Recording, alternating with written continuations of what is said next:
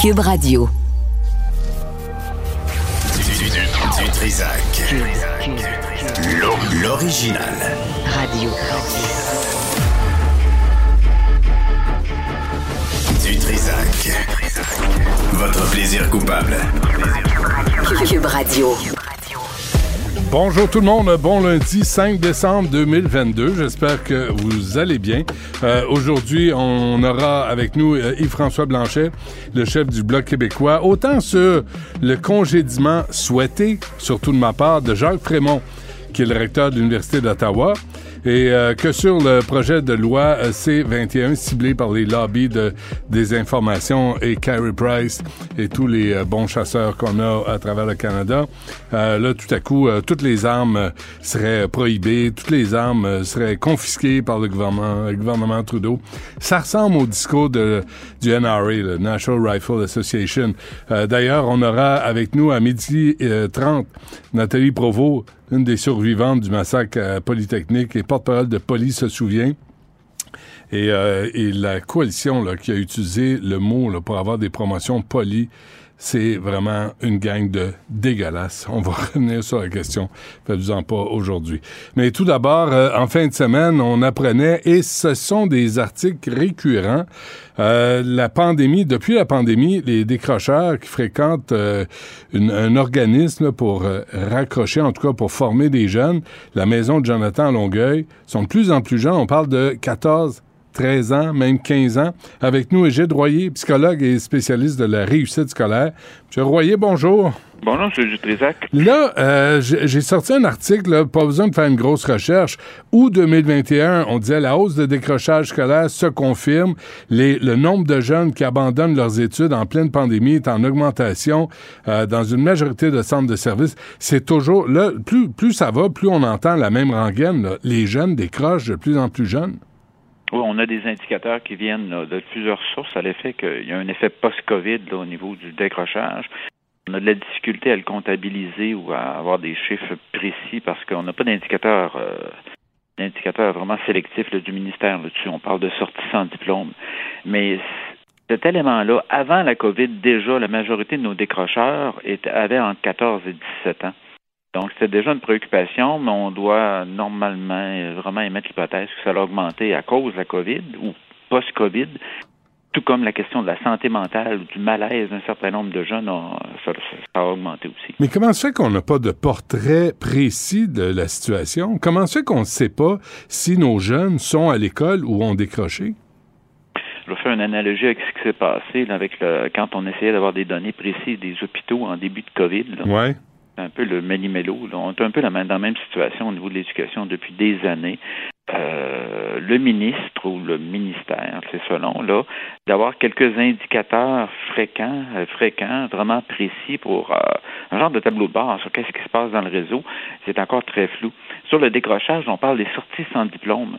Et je pensais entre autres là. Les sorties sans diplôme, ça veut rien dire, ça? Ça veut rien dire parce que du côté de, je pensais entre autres à M. Bertrand là, du CSS, là, Marguerite Bourgeois, ouais. qui soulignait, écoutez, on me donne des grands nombres de sorties sans diplôme, mais néanmoins, il y a beaucoup de gens, beaucoup de jeunes qu'on accueille qui déménagent en Ontario, qui quittent pour toutes sortes de raisons, mais ça, c'est une sortie sans diplôme. Tandis qu'un décrocheur, c'est que, écoute, j'étais dans l'école X euh, ben oui. l'année précédente, je, je n'y suis pas cette année, je suis toujours au Québec et je ne suis pas à l'école. Ça, ça c'est un décrocheur. Mais comment, mais... comment peut-on, M. Royer, corriger une situation quand on ne la connaît pas? Ah, c'est, écoutez, euh, il, y a eu, il, y a eu, il y a eu plusieurs rapports à cet effet-là que, euh, sur certains aspects, entre autres le décrochage scolaire, c'est comme la suspension pour l'expulsion de l'école des jeunes du secondaire. C'est comme euh, vous pilotez aux instruments sans avoir d'instruments.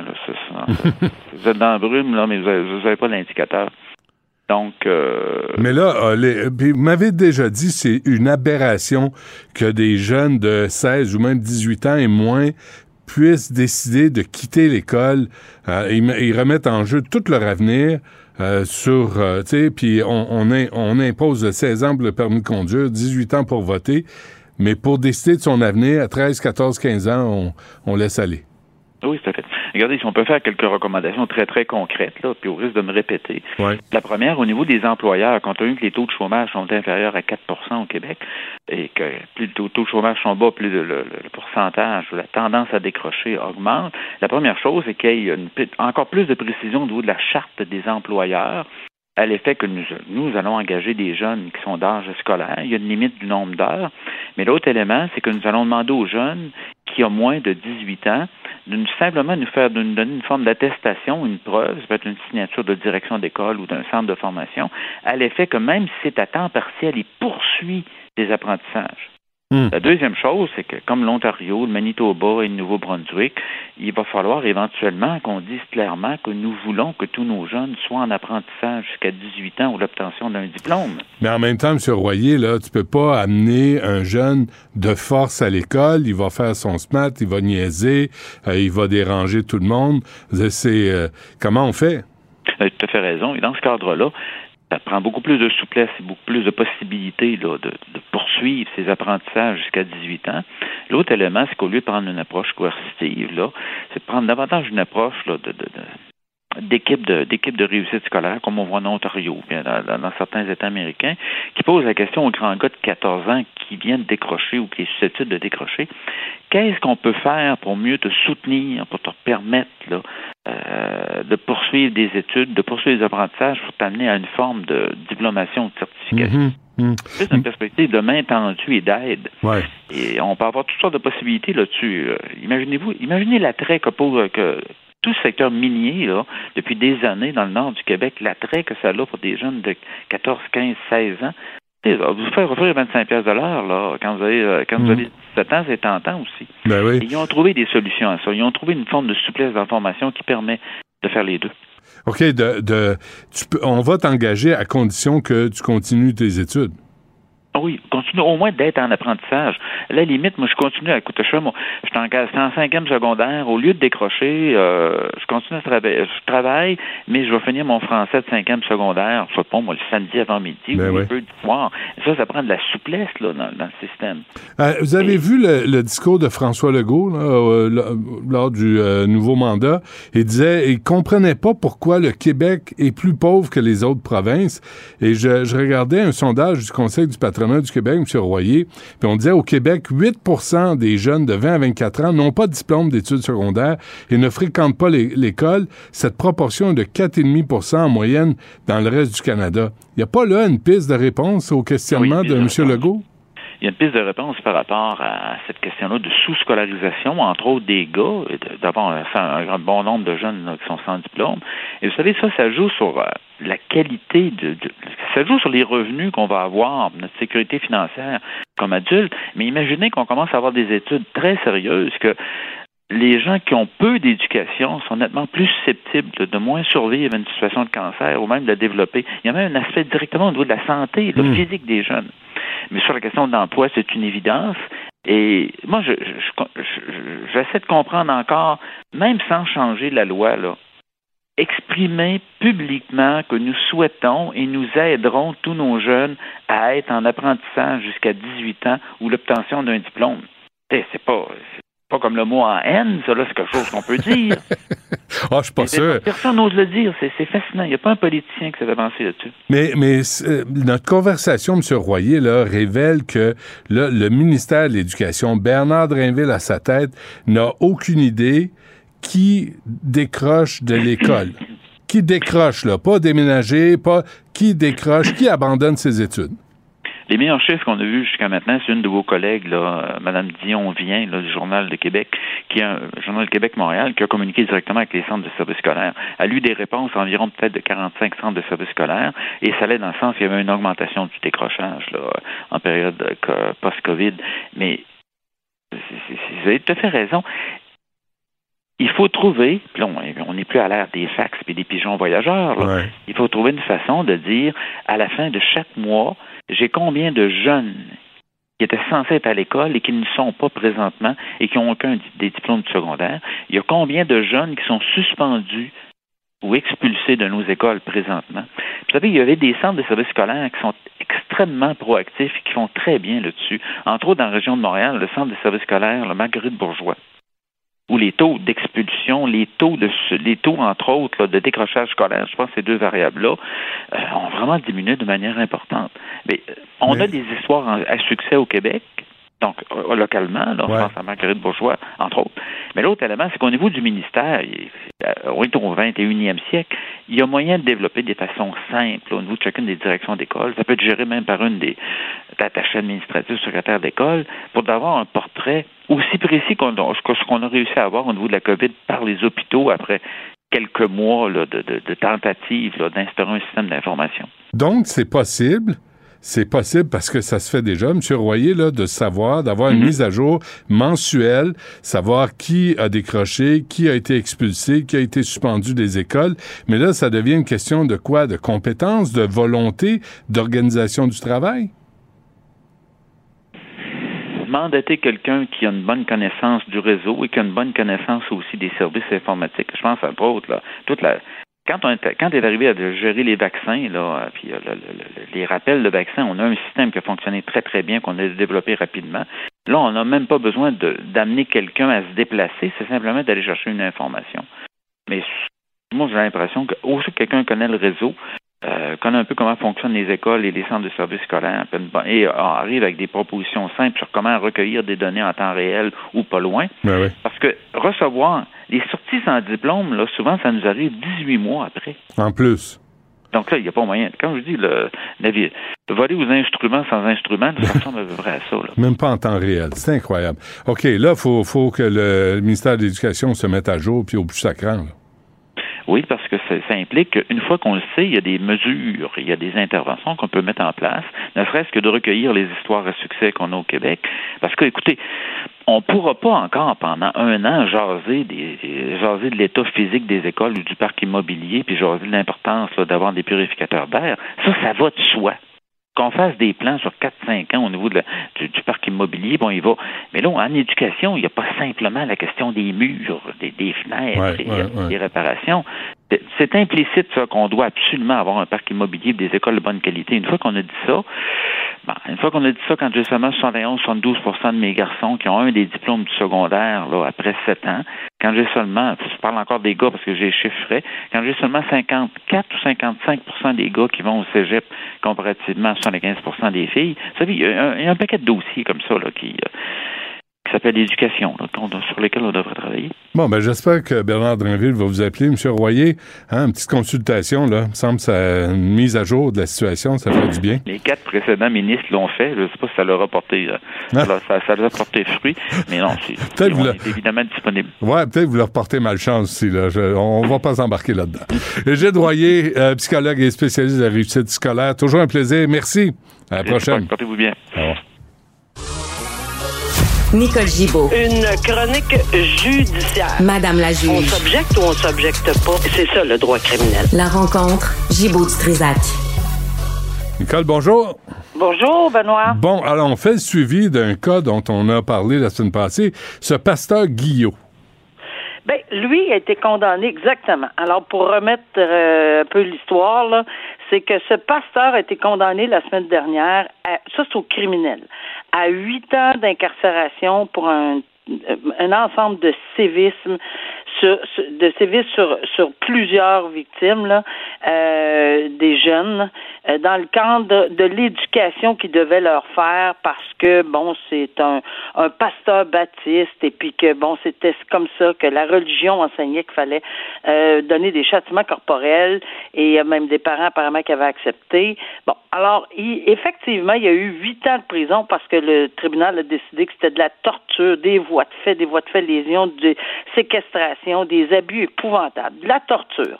Alors, euh, il y a des, il y a eu une, il y a une poursuite euh, qui, qui est intentée de façon un recours collectif qui a été intenté, mais il y a une des victimes qui a décidé de se soustraire parce que oui, c'est une possibilité qu'on se soustrait à une euh, un recours collectif. On a les gens ont le droit de le faire, faut qu'ils l'indiquent par exemple, et en se soustrayant de cette euh, de ce recours collectif, ils ont le droit de poursuivre personnellement la, la, la soit une personne ou une association ou peu importe.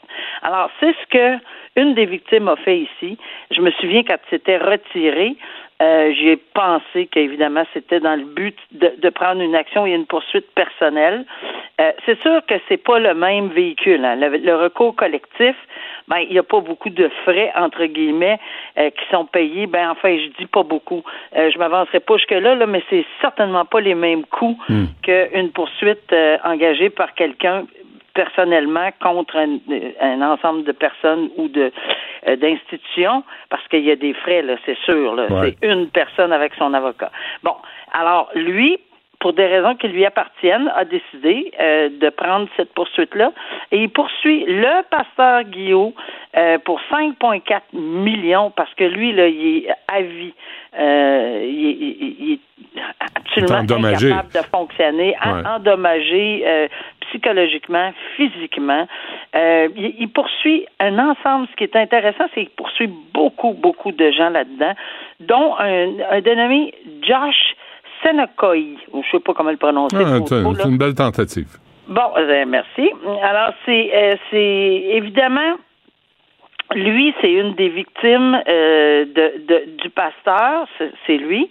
Mais il a, il a pas, il a poursuivi, mais c'est lui qui poursuit. Puis les autres qui a poursuivi, c'est l'Église, l'Association d'églises baptistes évangélistes du Québec, le Séminaire baptiste évangéliste du Québec, les églises baptistes de Victoriaville, euh, Chauveau, euh, de, l'Est du Québec.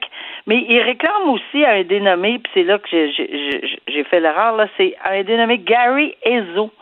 Euh, parce que ce monsieur aurait prôné euh, à, à l'Église baptiste, là, il a semé là, le fait que oui, il fallait effectivement euh, bon, battre des enfants ou enfin euh, châtier des enfants de façon corporelle, là, très, très sévèrement. Et il poursuit. On verra ce que ça va donner parce qu'évidemment, les poursuites civiles, on s'est toujours basé sur la faute, le dommage et le lien de causalité. Mais il a poursuivi également euh, la fille et le bras droit du pasteur, Isabelle Guillot, ainsi que Daniel Jacques, qui n'ont euh, qui n'ont pas dénoncé ces abus-là pendant que ça se passait. Alors, c'est très, très sévère euh, à l'endroit de, de tous ces gens-là là, qu'on a euh, la, la, la réclamation et les propos qu'on a tenus dans cette poursuite-là. Alors, euh, 5,4 millions, ça c'est à part le recours collectif. Mais est-ce qu'ils sont solvables? Avant de te lancer puis de lancer un chiffre de même, là, 5 5,4 millions? Il faut quand même que les gens soient solvables? J'ai envie de te dire que quand on poursuit, ça c'est une vieille ren- rengaine, quand on poursuit un ensemble comme ça, on risque d'être capable de frapper un dans le tas, si on me permet l'expression, mais c'est parce que, tu sais, il va probablement avoir quelqu'un là-dedans, en quelque part, qui est solvable, puis si on demande évidemment que ça soit solidaire, parce qu'il s'agit de mauvais traitements, puis de d'actes criminels possiblement, Ouais. et de complicité, ben c'est fort possible qu'on en frappe un là, euh, qui, qui, qui serait solvable là-dedans. Mais c'est vrai, tu as raison, parce que souvent j'ai vu des jugements où on a les les clients disaient mais qu'est-ce que je fais avec, puis pour des raisons X, malheureusement, ils étaient venus voir trop tard. Il fallait le- l'encadrer sur le mur pendant longtemps, là, parce qu'il n'y avait rien à faire. Ouais. Euh, deux jeunes accusés, Nicole, d'avoir euh, kidnappé et battu le fils d'un juge. Ça, c'est bien spécial parce que d'abord, premièrement, puis c'est pas du tout, là, on va mettre les choses au clair, là, ce n'est pas du tout à cause des fonctions du juge. Ça ça, ça, ça n'a aucun lien avec ses, ses fonctions, puis c'est ce que faut, faut le souligner, là, parce que c'est c'est pas ça. Maintenant, ce qu'on fait, c'est dans un autre cadre, on n'a même pas le juge, on peut pas le, le, le ou la, j'ai aucune idée. On peut pas non plus euh, savoir qui il s'agit, puis c'est pas c'est pas ça qui est la- qui, est- qui- qui est l'intérêt là-dedans. C'est qu'il y a eu une enquête sur euh, sur cautionnement euh, ou un- une enquête sur remise à liberté, et j'ai trouvé que la, la juge qui a, qui a entendu ce dossier-là a fait preuve de vraiment, euh, tu sais, d'une façon très euh, euh, peu orthodoxe de, de remettre en liberté, peu orthodoxe, mais très bien là. Je je m'explique peut-être mal là-dessus là, mais elle, elle trouve des conditions qu'on voit rarement, mais très très rarement. Elle dit ok, je résume ça là. Oui, le principe, la remise en liberté, oui, la présomption d'innocence, oui, les accusations sont graves, etc. Mais Là, s'il s'agit de deux, jeunes, ben, là, vous allez vous trouver de l'emploi, mais ça fait partie partie des conditions. Vous allez vous chercher une job, c'est pas vrai qu'il n'y en a pas de job. Parce que là, venez pas me dire à moi aujourd'hui, alors qu'il y a une pénurie de main-d'œuvre C'est bon, partout. Ah, j'ai trouvé ça tellement bon, là. Ben oui. Euh, alors, trouvez-vous une job, c'est dans les conditions, puis c'est obligatoire, puis vous revenez, puis vous me le dites, puis vous en faites la preuve, puis si vous n'avez pas trouvé, vous me faites la preuve de toutes les places que vous êtes allés. Vous allez, euh, vous allez travailler, là. Vous allez aller travailler bon. parce que le loisir, là, de, de rien faire, ben, c'est dans ce temps-là qu'on commet des crimes. Alors, bravo. Moi, je trouve ça ingénieux de, de, de mettre ce genre de, de, de conditions-là, puis ça en prendrait plus de juges qui ont la facilité, la capacité de- d'y penser à ces choses-là. C'est une bien bonne idée. Va te trouver une job, tu vas moins faire de niaiseries. Ben, c'est exactement ça. Un grand Bravo. concept. Euh, victime d'inceste aussi, euh, Nicole? Ouais, ça c'est une grande tristesse. Je sais que t'es- tu on, on, on sait qu'on parle pas de choses très très agréables, là, mais euh, oui, victime d'inceste euh, et, et, et elle avait, euh, c'est ça, ça a duré pendant un bout là. Il a fait vivre l'enfer cette personne-là.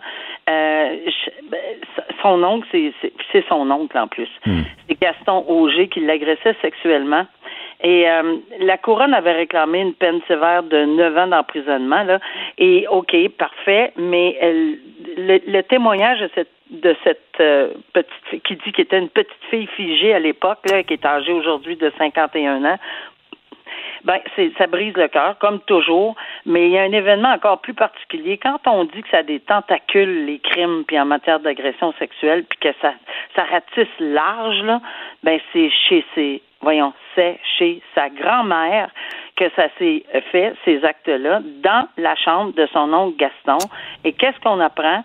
Sa grand-mère se serait tiré une balle dans la tête et s'est suicidée dans la chambre de Gaston. Alors, c'est une chambre d'horreur. Alors, tu sais, on, des fois, on dit, ben, tu sais, c'est- il y a l'accusé puis la victime. Non, il y a toutes les familles. Puis ici, ben, malheureusement, euh, on fait face à une situation très, très pénible à lire. Quand j'ai lu que ma grand-mère il met s'est suicidé d'une balle dans la tête dans la chambre de Gaston, ben ça explique tout. Euh, ça explique comment le désarroi, là, parce qu'elle ne pouvait, pas s'imaginer que ça arrivait là, dans cette chambre-là. Alors, et ce Gaston, réclame- euh, ce Gaston Auger, Nicole, avait été euh, condamné pour viol collectif sur une adolescente. C'est vraiment une crapule. Absolument. Puis malheureusement, personne l'a cru. Puis je pense que c'est elle. La elle- vie- ouais. tu sais, elle l'a pas cru. Même les parents, tu sais, ils savaient. Là, c'est quelque chose qui était connu, ce que tu dis là. là. C'était connu qu'il avait été qu'il avait été trouvé coupable. Et même à ça. Euh, c'est carrément jeter un enfant dans la gueule du loup, là. Va coucher avec ton mononcle. Ben oui, va coucher avec ton mononcle. ouais. Alors, euh, le mononcle a eu les mains plus que baladeuses et puis euh, il a causé des dommages irréparables, dont un suicide, parce qu'on peut faire le lien, là, que c'est. il y a sûrement une raison pour laquelle la grand-mère s'est tiré une balle dans cette chambre-là. Alors, Ouais. voyons, euh, c'est pas. Alors, c'est très, très désolant de voir qu'on l'a carrément jeté dans la gueule du loup. Mais c'est tout le monde qui souffre, sauf lui. Ben, euh, Hein, c'est- un peu pareil. ça. T'as un peu beaucoup raison. Ouais. Euh, un peu beaucoup raison. Bon, on espère qu'il va vivre avec des séquelles un peu de sa, détention. On sait pas combien parce que la décision n'est pas encore rendue, là, mais on va sûrement s'en reparler. Nicole Gibault, merci. À demain. Merci. À demain. Au revoir. Du Trisac. Il déconstruit la nouvelle pour que vous puissiez la construire à votre manière. Je vais essayer de t'aider. Conoscopie, la comédie musicale. Benoît Dutrisac. M'en occupe, Richard. Mets ton doigt sur la bande négative. J'ai rien à cacher, moi, je suis transparent. Ouais. Richard Martineau. Il devrait prendre euh, exemple sur toi. La rencontre. Moi, le seul endroit où je suis pas d'accord avec toi, là, c'est les cirques. Moi, j'étais prête, là. Mais comment te régler mon problème? En étant gentil, La rencontre Martineau Dutrisac. je m'attends à y coucher sur ton testament. Non. Écoute, je suis vraiment impressionné parce que ça a l'air que tu as fait du ciment en fin de semaine. Moi, je suis pas capable Ouais. de rien faire avec mes dix doigts, sauf une fois au chalet où j'étais assez habile quand Oui, même. c'est vrai. Mais ça a été, Avoue-le. mais ça n'a pas duré longtemps. Ça, ça a été Ben, quoi? avec toi, ça dure jamais Ça dure très jamais longtemps. longtemps. Ouais, j'ai fait du ciment, puis j'ai bien ça, faire du ciment. Comment ça, faire du Mais fallait, ciment? Ben, fallait que je fasse du ciment, fallait que je répare des trucs en ciment, fallait que je coule du ciment. puis J'ai fait ça en fin de OK, semaine. c'était pas un projet de ton fils à l'école, il fallait que tu l'aides à Non, faire non, du non, ciment. non, non, des poches de ciment que tu vas chercher, tu mets ça sur ton épaule, tu mets ça en garage, tu fais ton ciment, il faut que tu fasses ça comme un- c'est comme une recette de gâteau, Donc, hein, une question de texture. Tu t'es comporté en homme. En homme, ouais. Malheureusement, blanc, hétérosexuel. Je suis désolé, je peux pas tout avoir pour moi, tu sais. Mais euh, bref. euh, Ça s'est bien passé? Ah, très bien. Vraiment, je suis très bon. Vraiment, il y a des fois, je m'impressionne. Madame Dutrisac t'es impressionné. Ça, ça me fait plaisir d'impressionner son épouse. Ça me semble que c'est le fun. Il me semble que je me verrais en, en t-shirt serré en train de faire du ciment. C'est pas. Non, tu fais pas ça en t-shirt serré. Tu sais, parce qu'il faut, que tu- faut tu forces, faut que tu, ça, faut que tu brasses, faut que tu mélanges le ciment. Ça prend des, prend des biceps. Ça, Tu ça- que je, je- comme, je, je me suis dit, je, vais- je vais y aller mollo Ouais. pour l'alcool. Même, même, tu sais, j'ai été euh, plusieurs mois sans boire. Et là, en fin de semaine, il y a des gens qui sont venus à la maison, des amis, puis ils amènent tout le temps des. Ils apportent toujours des super bonnes bouteilles. Et ils savent vivre. C'est du monde qui sait des vivre. super bonnes bouteilles. Ah oui, hein? Pas des affaires comme tout amène. Ben non. Euh, puis, puis là, Moi, dit, je le sais à qui je l'offre. Ça vaut pas plus. samedi soir, Ouais. on est entre amis. Envoie donc. Bon, ben, envoie donc. Envoie fait que là, bon, j'étais pompette. As-tu cassé? Oui, j'étais pompette. Une coupe de verre de vin. Je retrouve Richard Et- que j'ai connu. Et c'est quoi?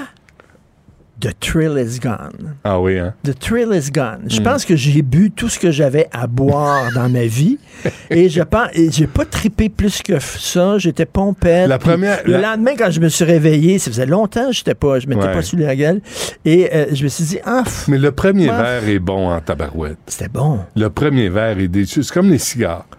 Tu sais, les cigares, à un moment donné, je- j'en rallumais, mais je dis non, tu, tu peux pas retomber. Tu sais, faut que tu décides de- de- d'arrêter.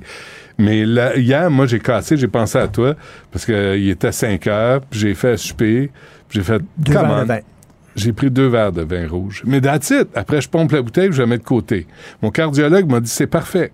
C'est parfait, le vin rouge, ça combat les maladies cardiovasculaires, c'est, c'est bon pour nous autres. Mais j'arrive pas à dire à soir, j'en prends pas.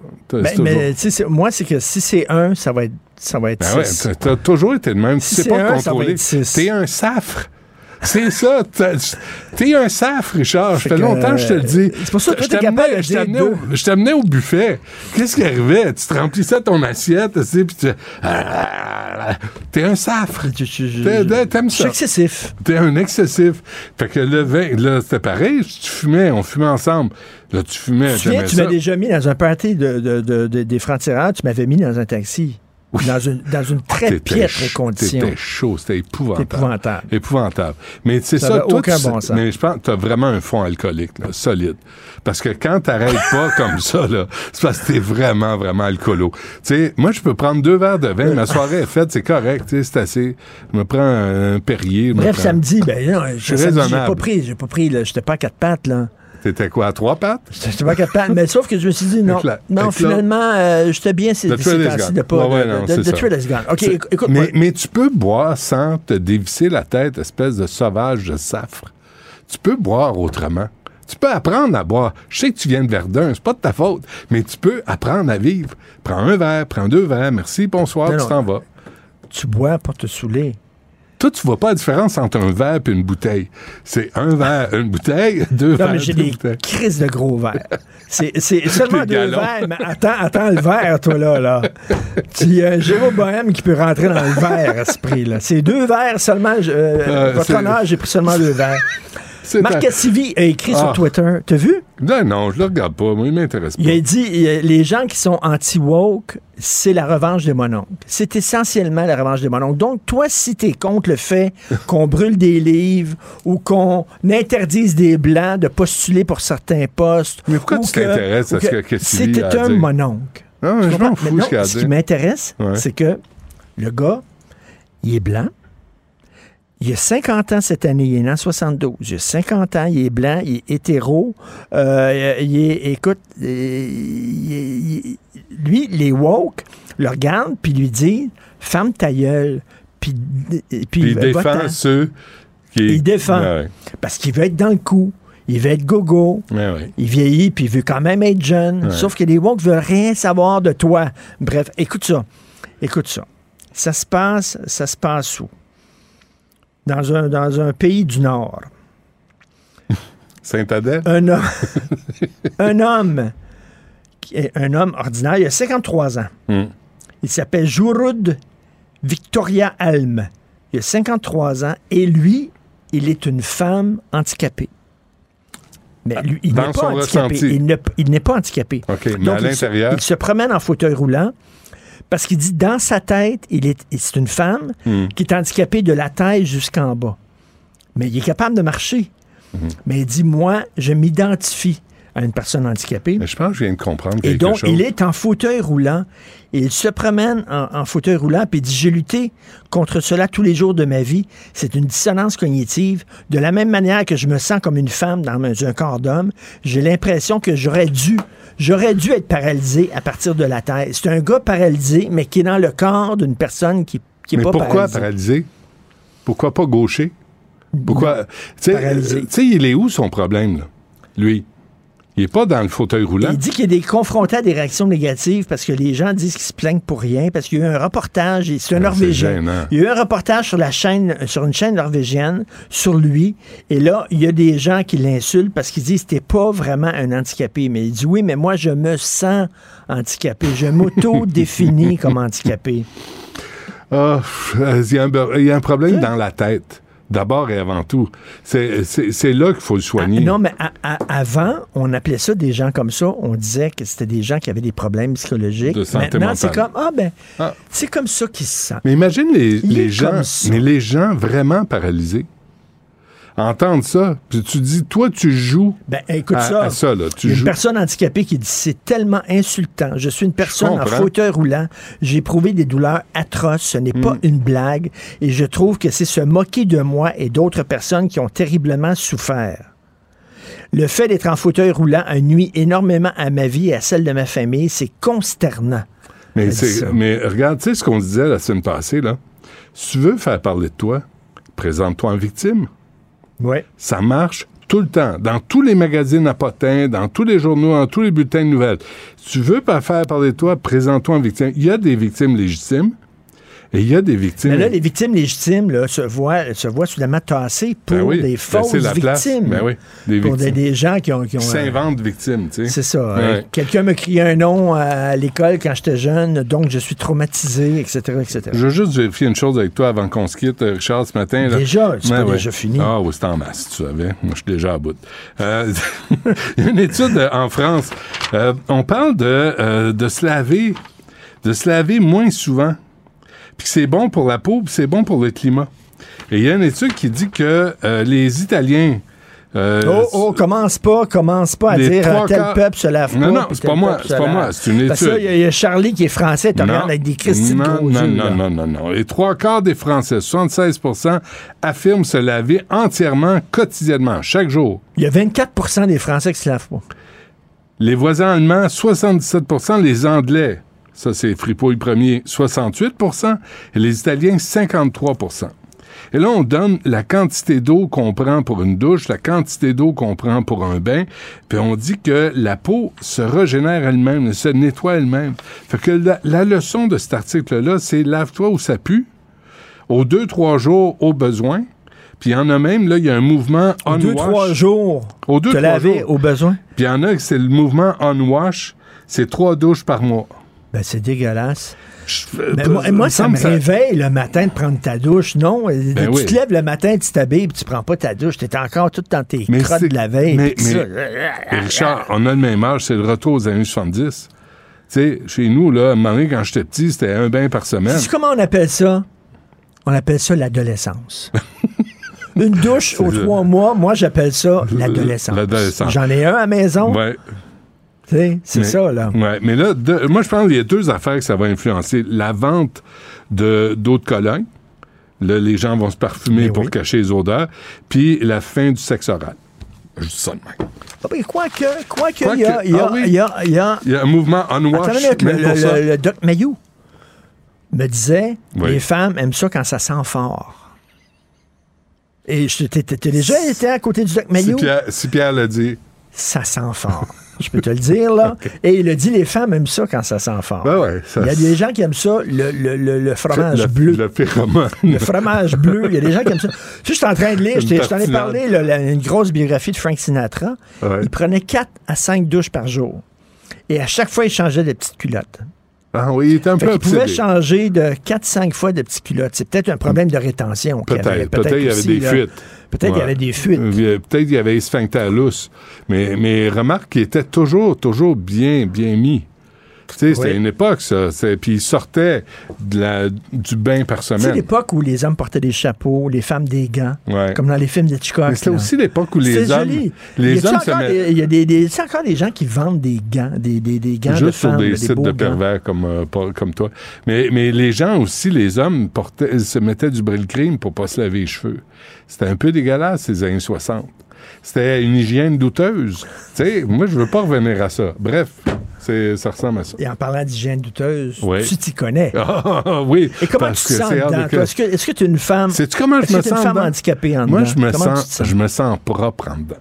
Parce que je prends au moins deux douches par jour. Puis c'est pas, il n'y a rien qui va changer ça. Puis si on manque d'eau, je verrai à ce moment-là. Mais pour l'instant, deux douches par jour. Puis arriver au lit quand tu sens le pet, puis tu sens le dessous de bras, Ah, ça tue l'amour. c'est dégueulasse. C'est tout. On mange, là. Il est, midi moins 20. C'est exactement ce qu'on dit. Merci, Richard. À Ah, demain. Si tu dis quelque chose pendant Hein? cette chronique-là, Oui, de la sagesse. dit? De la sagesse en bouteille. il s'est rien On dit. devrait en vendre pour Noël. OK. Ouais, c'est tout. Pas-tant. Bye. Du Trisac. S'il y en a un dont la sagesse est pas encore arrivée avec le temps, c'est bien lui. Toujours aussi mordant que les premiers temps. Benoît Dutrisac. Loïc Tassé est avec nous, parler de politique internationale et de santé personnelle. Loïc, bonjour. Bonjour. Ah, sacramouille. Euh, un peu grippé, mais Ah. regarde, c'est mon tour, c'est Ah. tout. Euh, est-ce que Euh. C'est Fiston qui a rapporté ça de l'école?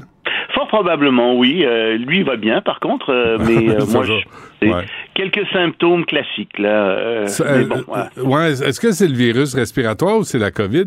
Je sais pas, j'ai la boîte de, de tests de Covid devant moi. test? Et après avoir raccroché, je m'apprête à faire le test. J'ai un peu de fièvre, donc euh, Mais, ça vaut mais- la peine mais de si- faire le test. mais si tu ne l'ouvres pas, Loïc, là, elle va pas réagir à la boîte. Hein? Faut que Non, tu je mettes, sais, faut que tu Benoît, mettes le j'ai déjà Q-tip passé dans un orifice quelconque. Je suis puis- pas malade à ce point-là Ah, encore. Alors, tout le monde est dubitatif euh, devant la police des mœurs euh, en, en Iran. Oui, parce que elle est supposée être abolie. Mais c'est une vaste police euh, qui a été créée pour euh, le, le- le- qui a été créée pour euh, justement faire en sorte que les femmes portent un voile, que les hommes aussi soient pas trop dénudés. Il y a plein de choses qu'ils font. Hein. Ils s'occupent de, de la vie privée des gens, en fait, de tout ce qui est sexuel. Ils s'occupent de ça, c'est la police des mœurs. Non, non, ça, c'est des, obsédés sexuels, c'est des tortionnaires, c'est des fous furieux. Bah écoute, moi je pense que euh, quand tu fais ça, tu tortures les gens. Tu sais, faut comprendre que les femmes qui portent un voile volontairement entre guillemets, ben, c'est des femmes qui ont peur d'aller en enfer.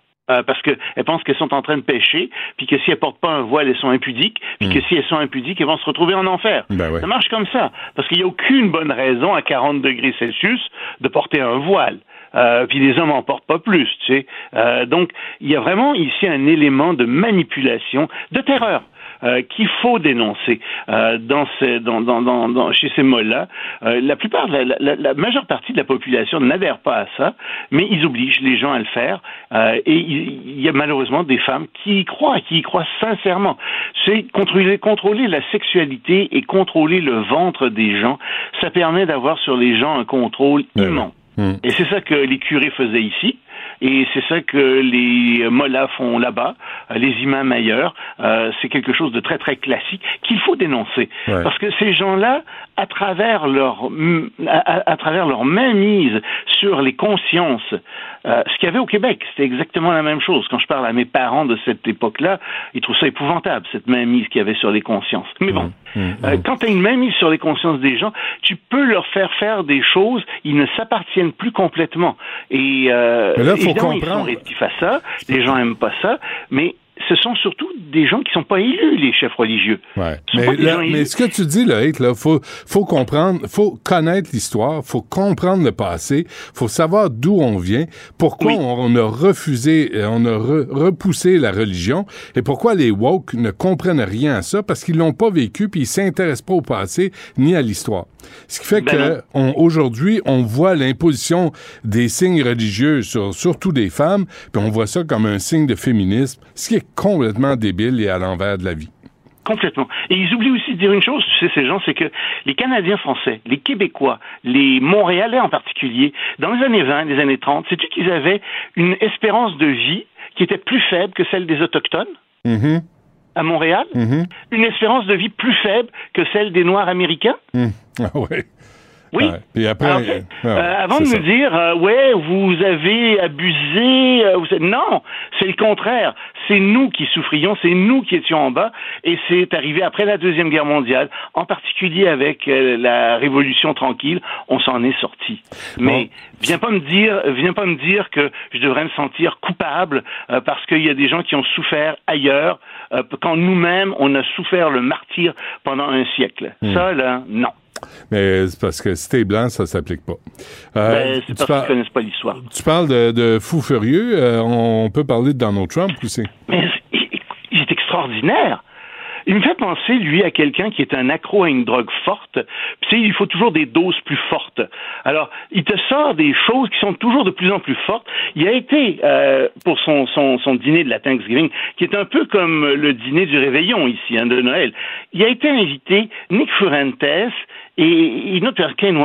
Et c'est des gens qui sont super racistes, euh, qui sont antisémites, qui s'en vantent, il les invités à sa table. Alors évidemment, ça crée un malaise, tu sais, puis euh, les gens disent, ben euh, oui, et surtout les, les, les, juifs américains qui euh, financent le Parti républicain ne sont pas très contents de ça. Bon, ok. Mais il vient d'en rajouter une couche. Il vient de dire que, euh, en fait, les élus républicains à la Chambre devraient euh, passer à côté des, des, des, ne pas respecter les lois, ne pas respecter la Constitution et le déclarer vainqueur de la dernière élection Ah. présidentielle ou tout simplement faire de nouvelles, insti- de nouvelles élections. Il vient d'appeler les gens qui ont fait un serment à la Constitution américaine à ne pas respecter la Constitution américaine. Là, tu écoutes ça, puis tu dis, non, il n'a pas été. Puis là, tu, oui, il l'a Mais, écrit. mais, a mais là, hey, tu, tu sais où ça s'en va, tout ça. Là. Trump va créer son propre parti en parallèle au Parti républicain. Oui, et il prépare le terrain parce qu'il va le faire, ce genre de choses. Parce que quand tu lances ce genre de choses à l'avance, comme ça, tu fais un premier choc, puis la population dit, mais qu'est-ce que c'est que ça, qu'est-ce que c'est que ça? Mais hein. attends, il va le relancer pendant deux ans, il va tranquillement habituer une partie de la population américaine à ne pas respecter les lois, à ne pas respecter la Constitution, et il va se sentir justifié lui-même, quand il sera élu avec ces gens, de ne pas le faire. C'est de, euh, ça, ce sont des racines de dictature, ça doit être dénoncé comme tel, et c'est épouvantable ce qu'il vient de faire Et il est malade. On sait tous que ce gars-là souffre de narcissique, de narcissisme, pardon, et euh, en fait, il ne supporte pas l'idée que les gens ne l'aiment pas et n'aient pas pu l'élire. C'est ça qu'il supporte pas. C'est pour ça qu'il croit lui-même à ce qu'il appelle, euh, enfin, à cette espèce de mensonge. C'est pour ça qu'il croit lui-même qu'il y a eu de la fraude. Moi, je pense que c'est, sa teinture blondasse là, qui affecte ses neurones. Je pense finalement, en tout cas. Et avant qu'on se quitte, Loïc, un mot sur euh, le plafonnement des prix du gaz et du pétrole. Mais tout le monde se pose des questions. Ça commence aujourd'hui. Euh, les pays de l'Union européenne, plus ceux du G7, plus l'Australie, euh, ne vont euh, plafonner le, le pétrole qu'ils vont recevoir de la Russie à 60 dollars le baril. Et euh, d'abord, euh, en, en Ukraine, on n'est pas très content. On dit que c'est pas beaucoup et que ça devrait être 30 dollars plutôt. Mais surtout, on se demande si ça va fonctionner parce que la Russie, semble-t-il, euh, s'est préparée.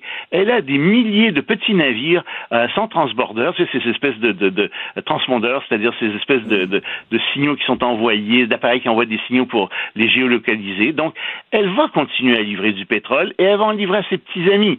Euh, L'Inde, euh, la Chine, euh, des pays africains, euh, etc. Donc, il faut faire attention avec ça. On va voir où ça va mener, mais jusqu'à présent, on ne peut pas dire que les sanctions ont fait si mal que ça à la Russie. Euh, tu sais, on disait que ça va lui faire euh, perdre entre 5% et 35% Mhm. de son PIB. Ben, c'est plus de l'ordre de 5%, euh, semble-t-il. Et donc, comme ça fait des mois qu'ils qu'ils sont sous le coup de différentes sanctions, ben, les Russes se sont réorganisés. Donc, euh, moi, j'y crois pas trop à ça. Bon, ben, on se laisse là-dessus, Loïc. Euh, Prends soin de toi. Euh, Absolument, Benoît. hein, puis euh, on se reparle demain. Salut. Absolument. Salut. Maxime Delan, Déjà un premier événement violent, journaliste à l'agence QMI. ça porte tout à fait la signature du crime organisé. Les faits divers avec Maxime Delan. avec Maxime Delan. Maxime, bonjour. Salut, Benoît. Euh, il me semble que c'est pas le premier cas de piéton, de piétonne euh, qui euh, perd Non, la vie. Ça fait plusieurs hein, dans les derniers jours. Il me 7h15, 7h15 ce matin à l'île des Sœurs, place du commerce. Je vais essayer de t'expliquer ça simplement. Il y a un autobus de la STM, c'est un boulevard, OK? À deux voies. Il y a un autobus de la STM qui s'arrête à une intersection presque en même, au même moment qu'un camion 53 pieds. Le problème, c'est qu'il y a une piétonne qui s'engage. Le, le chauffeur d'autobus de la STM la laisse passer. Mais le chauffeur du 53 pieds voit pas ça, lui. Ah, non. Fait qu'il accélère. Il, se- il fait son arrêt obligatoire, il se met à accélérer. Une mort horrible pour la piétonne. Une piétonne dans la trentaine qui est passée sous les roues du poids lourd. Et tu sais, la scène était si. euh, c'est assez dramatique. Le- Mais, le- mais, euh, je, écoute, je suis pas là, là. Je sais Ouais. pas, là, Maxime, là, mais personne n'a eu le temps de réagir. Ça se passe vite. Ben, ça, se passe- dépend à quelle vitesse tu décolles d'un coin de rue. Ben, c'est un 53 pieds, on s'entend, ça décolle pas très rapidement. là. Fait que t'as un autobus puis un 53 pieds qui arrête pratiquement au même moment. Le, le chauffeur peut pas nécessairement s'attendre qu'il y a une piétonne qui va arriver. Lui, il fait son arrêt obligatoire, regarde à gauche, à Ah, elle a passé devant Elle a passé du côté là. droit, c'est ça, elle est Oh passée devant l'autobus. Le-. Et ce genre d'accident-là, moi, ça me, ça me, ça m'ébranle parce que je me dis, les deux dernières, les deux, trois dernières secondes de vie de cette femme-là ont dû être horribles parce que ça se passe à très basse vitesse, passer sous les roues du camion. là, les camionneurs, là, faites attention. Puis en plus, à l'île des Sœurs, je suis allé tantôt. Ouais. Il y a énormément de poids lourds Ouais. qui circulent à l'île des Sœurs parce qu'il y a des chantiers pas mal partout. Euh, Non, non, vous êtes au volant là d'un monstre. Soyez, puis je les trouve téméraires, sinon des fois baveux ou euh, vraiment là, ils se préoccupent pas tellement des gens autour d'eux. Alors je sais qu'il y en a des bons, mais là il y en a des moins bons, puis vous êtes dangereux si vous êtes pas prudent. Dans ce cas-là, par exemple, je serais, euh, je serais pas prêt à en jeter la pierre au, Non, au- non, au non, je parle camionneur. pas du mais c'est cas-là, ça, oui, euh, oui. de ce cas-là, mais en général, moi j'en que- vois passer, puis il y a des fois je trouve qu'ils roulent en Mais désespoir. t'as t'as des camionneurs, tu sais, qui respectent la signalisation. Ça, Puis Absolument. t'en as Ah d'autres, ouais. t'en as d'autres qui se disent, hey, moi je suis gros, puis si je me tasse, ça. tu vas te tasser. Exactement. Fait que ouais. Puis ils euh, te poussent dans le derrière, tu sais, puis il faut que tu t'enlèves du chemin. Non, non, mais tu peux pas t'obstiner avec ça, là. mais écoute, c'était euh, le troisième piéton à mourir depuis vendredi soir à Montréal. Puis les deux autres victimes, Benoît, je t'en ai parlé la semaine Ouais. passée, c'est encore des personnes âgées. Vendredi, à l'angle des boulevards Newman et Angrignon, dans le secteur de la salle, c'est une femme de 80 ans qui traversait la rue à pied, a été happée par une voiture, décès À constaté. combien roulait la voiture? Moi, je veux savoir ça. C'est ce qu'on dit par exemple, c'est il pleuvait à ce moment-là. La dame traversait. Elle a 80 ans, on dit au pas de course, mais je pense qu'elle se dépêchait pour Elle se traverser. la- dépêchait, pourquoi? Parce que les, sais, au Québec, si tu vois quelqu'un traverser la rue, t'accélères le. C'est- Ailleurs, dans en Amérique, tu laisses passer, tu, Mm. tu ralentis ou tu, tu freines? J'étais allé en Italie, puis on m'avait prévenu, puis je l'ai testé. C'est en Italie. Arrêt, arrêt, stop, pas arrêt, stop, Ça traverse roule en. Italie. Tu mets le pied dans la rue. Ah. Tout le monde arrête. C'est ça. Puis c'est priorité, priorité. Mais ici, la mentalité n'est pas comme ça. Non, non. Puis, euh, ça fait trois, là. Ben, je, te- je termine avec samedi soir maintenant, dans le, dans le quartier Pontvillot à Laval. C'est une automobiliste de 80 ans qui a happé mortellement une piétonne de 85 ans sur le boulevard de la Concorde. Donc, quatrième personne âgée à mourir comme piéton dans les Ouais. huit derniers jours. Ah, soyons prudents, là. Euh, puis, trois fusillades. Je suis un visionnaire, Benoît. Ah. Qu'est-ce que je t'ai dit vendredi à ma Ah. dernière chronique? J'ai- Mm-hmm. À ma dernière chronique, j'ai dit, Benoît, là, on vient d'avoir un meurtre et euh, euh, une tentative de meurtre en quelques jours. C'est reparti. J'ai dit, lundi, je vais te parler de coups de feu dans ma chronique. Ah, ouais, ouais. Tu l'as vu? Ah ouais. Madame Minou. La grosse soirée pour les policiers, ça a commencé vers 19h, une bagarre entre une dizaine de personnes, écoute, dans la station de métro Atwater. Ouais. À un moment donné, il y en a un qui sort un, un péteur, comme on appelle, et qui ouvre le feu. Euh, un homme de 38 ans qui est atteint au haut du corps. Il parvient à se sauver, à se réfugier Dans, dans, une station de métro. dans la station de métro. Bravo. Super. Oh oui, bravo champion. Et là, les policiers, l'homme, on craint pas pour sa vie. Les policiers vont le rencontrer à l'hôpital. Le gars veut pas le collaborer. Ben non. Le gars, veut pas parler. Ça se pourrait-tu que nous, on ne veuille pas le soigner? On pourrait, on pourrait essayer, je suis pas sûr que ça passe, mais. Non, mais à un moment donné, c'est Mais parce ça, que c'est- on peut pas laisser faire ça, là. Tirer dans une station de métro. Ouais, le- on pourrait. Sérieusement, Tu t'es fait, là. tu t'es fait tirer dessus. Tu peux-tu nous aider à trouver les gens qui t'ont tiré dessus? Mais il y avait peut-être une raison, on sait pas. C'est peut-être pour que ça qu'il t'en veut pas parler. Ouais. Euh, et les, évidemment, les, les policiers qui vont étudier les vidéos de caméra surveillance qui sont toujours de qualité optimale. Ouais. Pour- ça, ça, je comprends pas ça. Au, au 21e siècle, là, les caméras de surveillance. Ouais, ça- on, on tous- envoie du monde, ça allume. On Ouais. peut-tu? Ça, puis le son, là. Ça, ça puis les annonces dans le métro. Oui.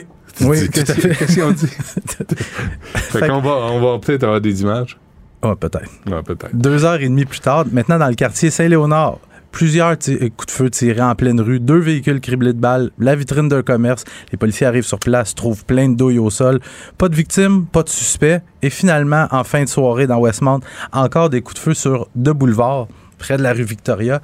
Euh, c'est un homme qui est arrivé là, décharger son arme à feu sur les portes d'entrée d'un immeuble résidentiel. Encore une fois, les policiers arrivent sur les lieux. Le suspect est en fuite. Benoît, Pas de les gens sont méchants à Montréal. Ça va pas bien, là. Les méchants, c'est pas très gentil, les méchants. Parce qu'ils sont très, très, très méchants. Ah, est-ce que c'est la nouvelle commissaire aux fusillades de la ville de Montréal? C'est ça, nommée par Valérie Plante. On l'écoute encore. Je pense que c'est un message que vous devez, vous, toutes les crapeux, les criminels, écouter. Avec Valérie. Les- Montréal ne va pas devenir le terrain de jeu des criminels. Parce qu'ils sont très, très, très méchants. C'est ça. Ça, ça c'est un bon, c'est un, c'est un bon recrutement politique, ça, d'amener ça à l'hôtel de ville. Je pense que je suis La nouvelle commissaire aux fusillades de Montréal, mesdames et messieurs. Hey, ils rient de nous autres, hein? Là, vraiment, là, personne n'a peur de venir tirer à Montréal. Et l'alcool au volant avant qu'on se quitte, euh, Max? Ouais, un sujet plus sérieux. Euh, je sais pas si c'est à cause de la période des fêtes qui s'en vient, les gens ont, ont eu le coude un peu plus léger, mais deux très graves accidents causés par l'alcool au volant ce week-end à Montréal. Écoute, tard samedi soir, on a un automobiliste, il est dans Pointe-aux-Trembles, il s'arrête à, un feu de circulation, il est au feu rouge. Il attend que le, le feu vire au vert et il y a une voiture qui arrive à toute vitesse. Bang! Il fonce. Il est embouti par le véhicule.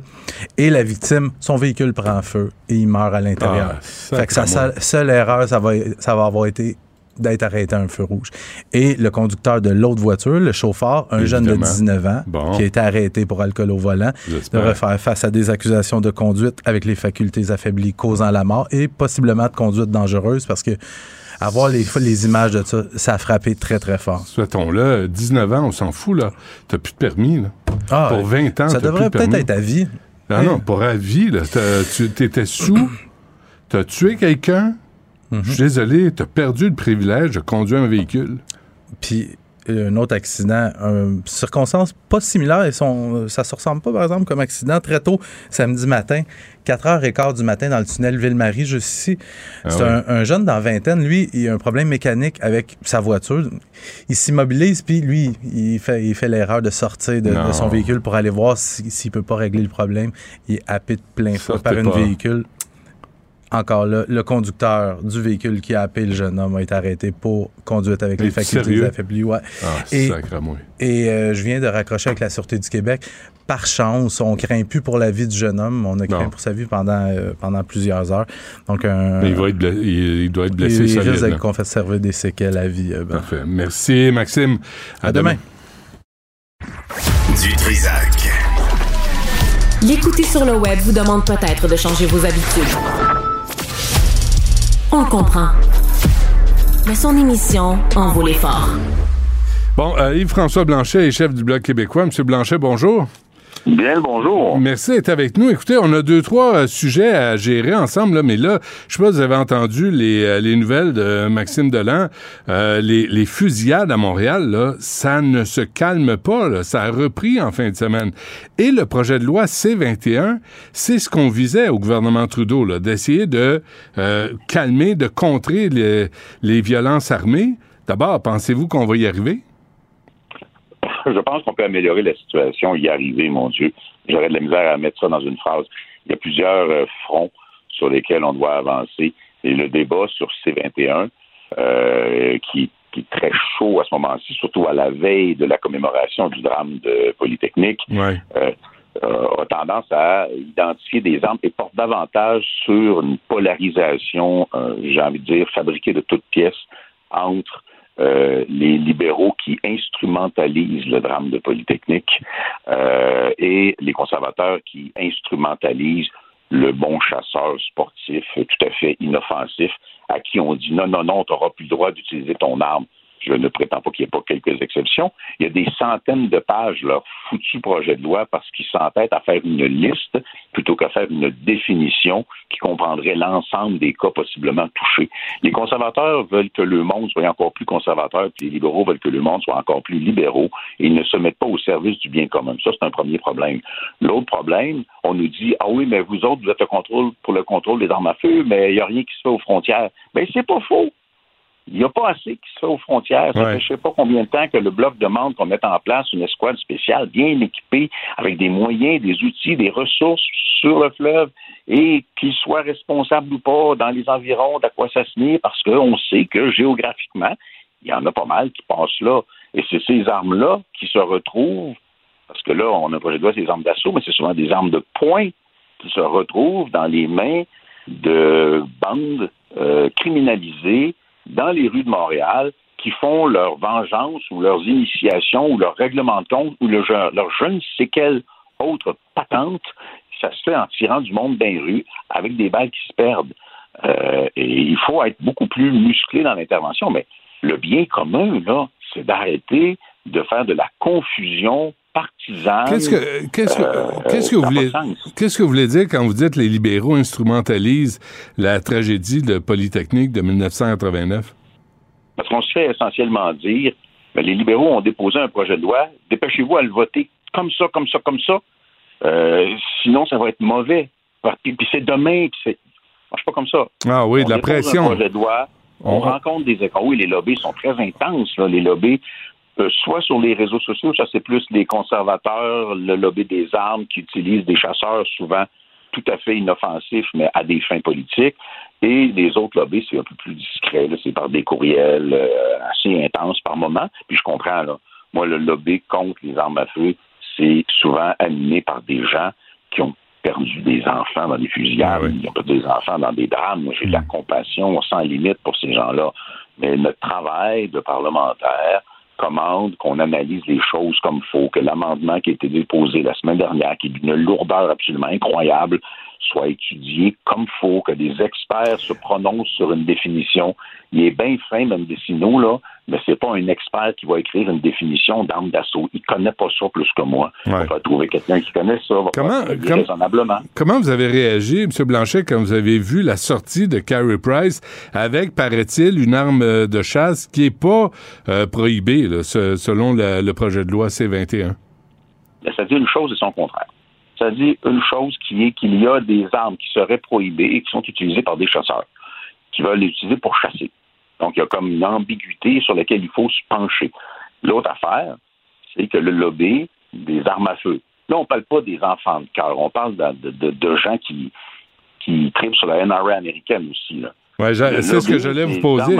Est-ce que le NRA est, est derrière le, le lobby des armes à feu au on peut Canada? pas dire ça, mais on peut dire que, on peut dire que ça leur arrive à manger au même, de manger au même râtelier. Mhm. Euh, le fait est qu'ils ont convaincu, puis peut-être qu'il est totalement conscient de ce qu'il fait, là, je ne le connais pas, euh, Carey Price, de servir d'emblème momentané à la cause des victimes de la grande répression euh, d'Ottawa contre les propriétaires d'armes à feu, mais ça devient une espèce de délire. La très, très, très, très, très grande majorité des chasseurs n'utilisent pas d'armes prohibées. Puis il y en a une coupe qui dit, ah, il y a une zone d'ombre. Moi, je suis très ouvert à la regarder, la zone d'ombre, et à dire, OK, s'il y a quelque chose d'exagéré contre les chasseurs, moi, je suis pas contre la chasse sportive. Je suis pas chasseur, mais je suis amateur de gibier, mais je suis pas contre la chasse sportive. Je pense que c'est une activité économique dans nos régions, une activité récréotouristique tout à fait correcte. Donc, s'il y a quelque chose d'exagéré, sur une démonstration rationnelle et non pas sur des séries d'insultes que je reçois sur les réseaux sociaux parce que je dis pas ce que la gang Poilievre Qu'est-ce qu'on vous dit?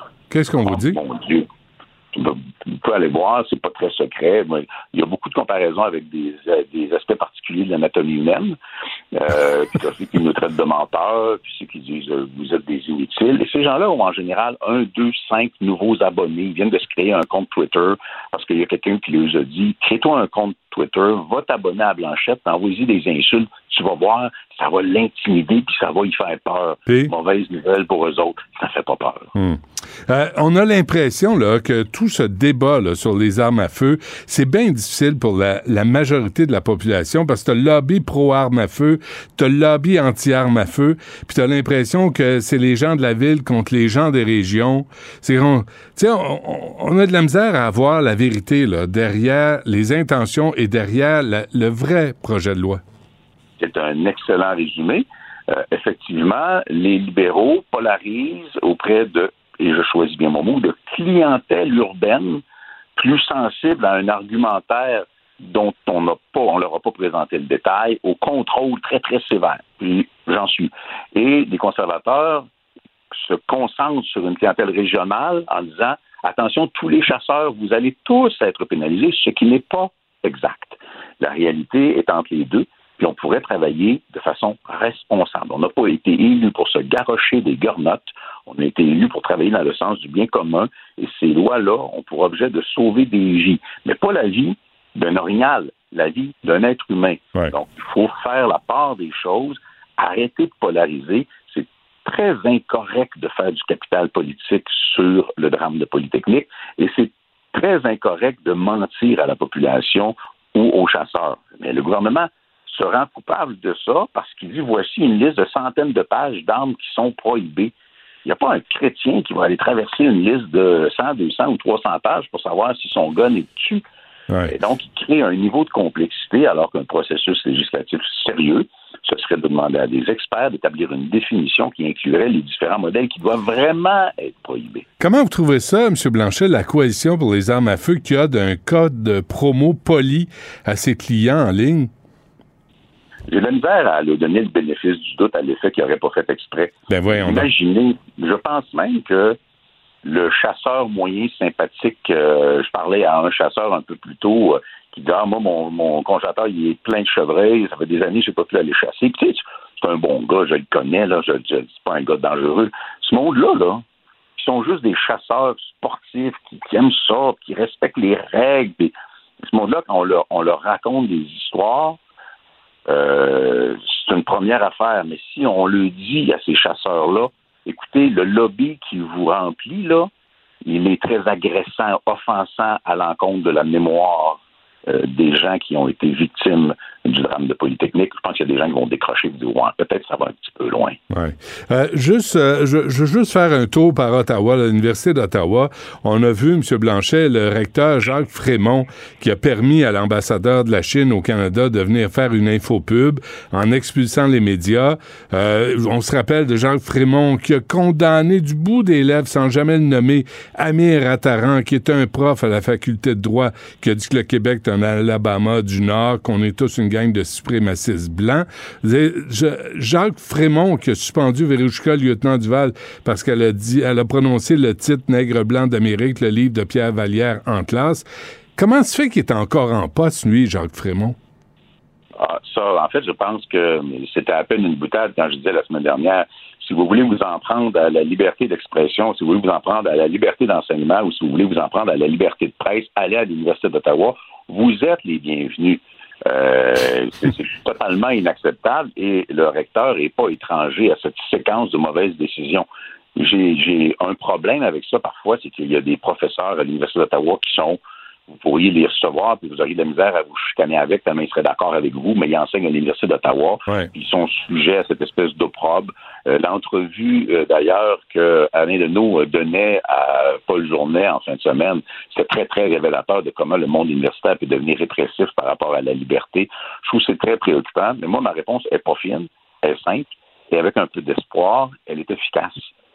L'Université d'Ottawa a besoin d'étudiants québécois pour rouler si vous êtes un étudiant québécois qui n'est pas d'accord avec la répression liberticide qu'on tolère à l'Université d'Ottawa, bien, allez pas à l'Université d'Ottawa, Puis quand ils auront de moins en moins de Québécois puis de moins en moins de francophones, ils vont peut-être commencer à se poser des grosses questions. Mais en, même temps, comment se fait que Jacques Frémont répond à aucune question euh, à Ottawa? Comment se fait qu'il n'y a personne qui le, qui le convoque pour lui parler dans le nez, pour lui demander? Parce que Mme euh, euh, Lieutenant Duval, aux dernières nouvelles, s'est pas retrouvé de job, là, puis, elle puis c'était en classe, c'était dans un contexte pédagogique. On connaît Geneviève Tellier est à la tête d'un livre qui a été publié, un collectif sur ce qui s'est passé à l'Université mm-hmm. d'Ottawa. Comment ça se fait que ce gars-là, Jacques Frémont, répond à rien ni personne?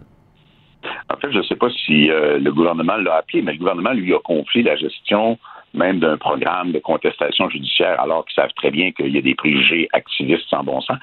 Euh, mais je pense que c'est l'opposition complète entre le cas euh, d'Amir Attarin et le cas du recteur.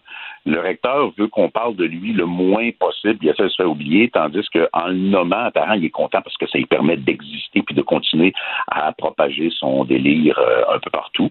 Ça ne nuit pas parce que ça permet aux Québécois de réaliser jusqu'à quel point le discours activiste, à la limite euh, anarchiste, qu'on met le mot woke, mais bon, ça, veut tout dire et rien dire. Jusqu'à quel point ça ne nous ressemble pas c'est une démonstration par le ridicule de l'adversaire que les Québécois sont des gens tout à fait raisonnables dans leurs aspirations. Non, mais à un moment donné, il y a des limites à se faire cracher d'en face aussi. Là.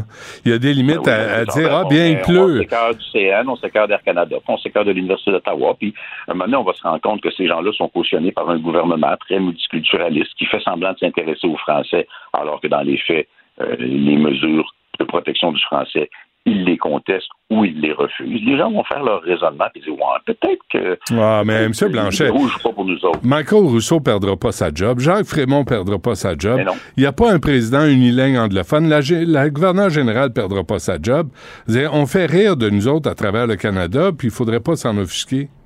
Ben, je pense qu'il y a de plus en plus de monde qui s'en offusque, qui le réalise et qui se rend compte que ce qu'on leur a dit qu'on allait faire comme gouvernement libéral du Canada correspond pas du tout à ce qu'on fait, parce que leur technique est toujours la même. Faire une chose et répondre le contraire en chambre systématiquement le petit carton écrit par on ne sait qui qui dit le contraire de la vérité.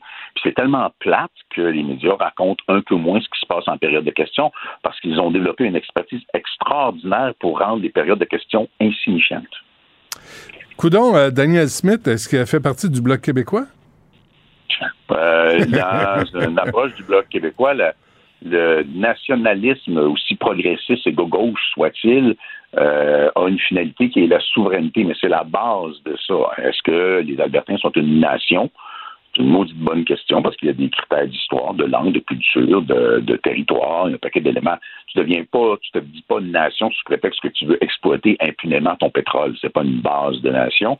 Et tu peux pas dire la souveraineté à l'intérieur d'un Canada uni. Bon, ça, c'est une antithèse. C'était Harper à l'époque. On a réussi, nous, à faire, à forcer le Parlement fédéral à voter que le Québec est une nation euh, et qu'il n'y a pas de restriction à ça. Mm n'est pas là. Fait que, dans le fond. Québec, c'est une nation, M. Blanchet, mais. Fait, là, comprends ce qu'elle fait, mais elle a commencé déjà à faire perculer. Là. Ouais, mais euh, quand même, elle a dit euh, en Alberta, on va décider si on suit les lois fédérales ou pas, si ça nous convient. Pendant ce temps-là, le fédéral, le gouvernement Trudeau, à travers Patrimoine Canada, ben, finance euh, les contestations en cours de la loi 21 et la loi 96. Non, mais le gouvernement fédéral a l'air d'avoir comme sport très national de financer des contestations en cours. Ils vont en envoyer toute une série contre les Albertains à chaque fois qu'ils vont aller s'en prendre à une juridiction fédérale. Le fédéral va contester en cours. Il adore ça. Et, euh, ça va donner d'une lourdeur infinie comme processus. Euh, même nous, au Bloc, on dit on veut récupérer des juridictions ou même ultimement la totalité des juridictions et on dénonce certaines des juridictions fédérales. Mais lorsqu'on se braque, c'est parce que le fédéral, lui, piétine les juridictions québécoises, hmm. notamment sur les transferts en santé. C'est la vraie affaire de ça. C'est du monde qui souffre, du monde qui attend, du monde qui sont anxieux, des problèmes de santé mentale. L'expertise est déjà à Québec. Le fédéral dit non, non, on va prendre le temps de vous imposer des conditions, de développer quelque chose dans lequel on connaît rien en tout. Là. Trudeau n'est pas médecin, Duclos n'est pas médecin. Là. Mais on ne connaît rien là-dedans, mais on va vous imposer parce que c'est nous autres qui contrôlons l'argent. Christian Dubé n'est pas médecin non plus, M. Blanchet. Non, non, mais l'expertise, elle est à Québec. Les hôpitaux sont gérés au Québec bien Ah ouais. mal. L'argent est à. Ottawa. Il n'y en a pas à Ottawa. Ouais. La- Bon. La responsabilité est à Québec, l'argent est à Ottawa. La façon la plus rapide de rendre service aux gens qui souffrent ou qui ont peur, c'est le transfert de l'argent immédiatement Hmm. et sans condition. C'est comme ça qu'on aide le monde. Et pas 22 là, C'est de la 35 politique sur le dos des gens qui souffrent et c'est inacceptable. Bon, ben là, faites ça vite, M. Blanchet. là. on, on vous attend pour aller voter là, pour euh, passer le- les amendements, là, la loi C-21. là. Faites, ça, faites ça vite. Euh, Le gouvernement Trudeau vous attend. Faites ça vite. On va faire les affaires plutôt bien que vite. OK, parfait. Et François Blanchet, chef du Bloc québécois, merci. À la prochaine. grand plaisir. Salut. Bye bye. Du Trisac. Peu importe la manière qu'il choisit de s'exprimer, ses opinions sont toujours aussi saisissantes. Écoute, Benoît, je te l'annonce en exclusivité aujourd'hui. Arrêtez les communications à un moment donné, là. À chaque crise internationale. Antoine Il Robitaille, y en a un qui m'a écrit hier, qui m'a dit que j'étais nazi. Antoine a toujours plein de choses à dire et c'est pour ça qu'on l'aime. Philippe Vincent Foisy, Quitte à subir ces effets-là et subir ces conséquences-là pour nous aussi. La rencontre, Offenser, qu'on ose poser une question et remettre en question les décisions. Écoute, de... j'en revenais plus pas. rien dire. dans- On peut plus rien On dire. peut plus rien dire. Surtout dans la, la rencontre Robitaille, Foisy. Bonjour à vous deux. Bonjour. Bon, euh, Philippe Vincent, on va aider avec ton Guns N' Roses, là, ton Ben spécial oui. euh, aujourd'hui. Ben non, ben c'est bon, c'est intéressant. On continue euh, ce débat-là sur les armes à feu. Et euh, moi, ce qui me fascine dans les débats de la sorte, c'est à quel point, d'un côté, le gouvernement dit ah non, on s'attaque pas aux chasseurs, inquiétez-vous pas. Puis de l'autre côté, les chasseurs disent non, non, non, toutes les armes vont être interdites ou presque. C'est ce que Guy Morin me disait ce matin à, à mon émission. Parce que des deux côtés, c'est payant la confusion. Des deux côtés, le fait d'entretenir la confusion chez les libéraux, ça montre qu'ils veulent pas vraiment s'attaquer aux chasseurs, même si clairement, dans le nouveau projet de loi, avec l'amendement qui a été déposé, ça va venir s'attaquer à certains chasseurs. Et du côté des chasseurs, on veut causer et créer un peu plus de peur. Mais quand tu regardes de très près, le véritable problème, c'est que ça sort de nulle part. La proposition libéraux, ça n'a pas été euh, étudié en comité. On a amené ça à la fin de l'étude en comité, alors que le projet de loi devait être sur l'interdiction des armes de poing et de certaines armes qu'on dit d'assaut de style militaire. Ben oui. Là, on a vraiment ajouté une pléthore de nouvelles armes à feu. Puis ultimement, je dis, ça va coûter quoi? 3-4 milliards acheter toutes ces armes-là? Ouais.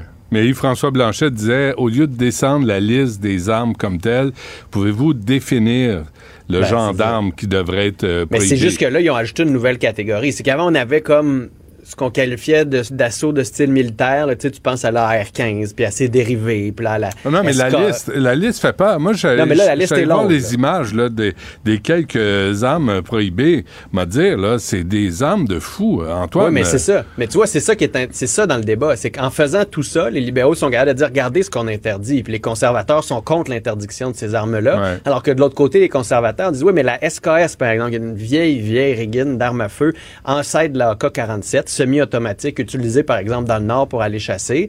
Ben, ils disent, ben, ça, c'est une arme ancestrale pour bien du monde qui est là depuis presque une centaine d'années. Que ces gens-là, ils vont quoi? Ils vont s'en départir, ils vont l'acheter, ils vont la vendre, alors qu'ils s'en servent depuis des années pour chasser. Donc, il y a toujours cette confusion-là Attends- des attendez, deux côtés.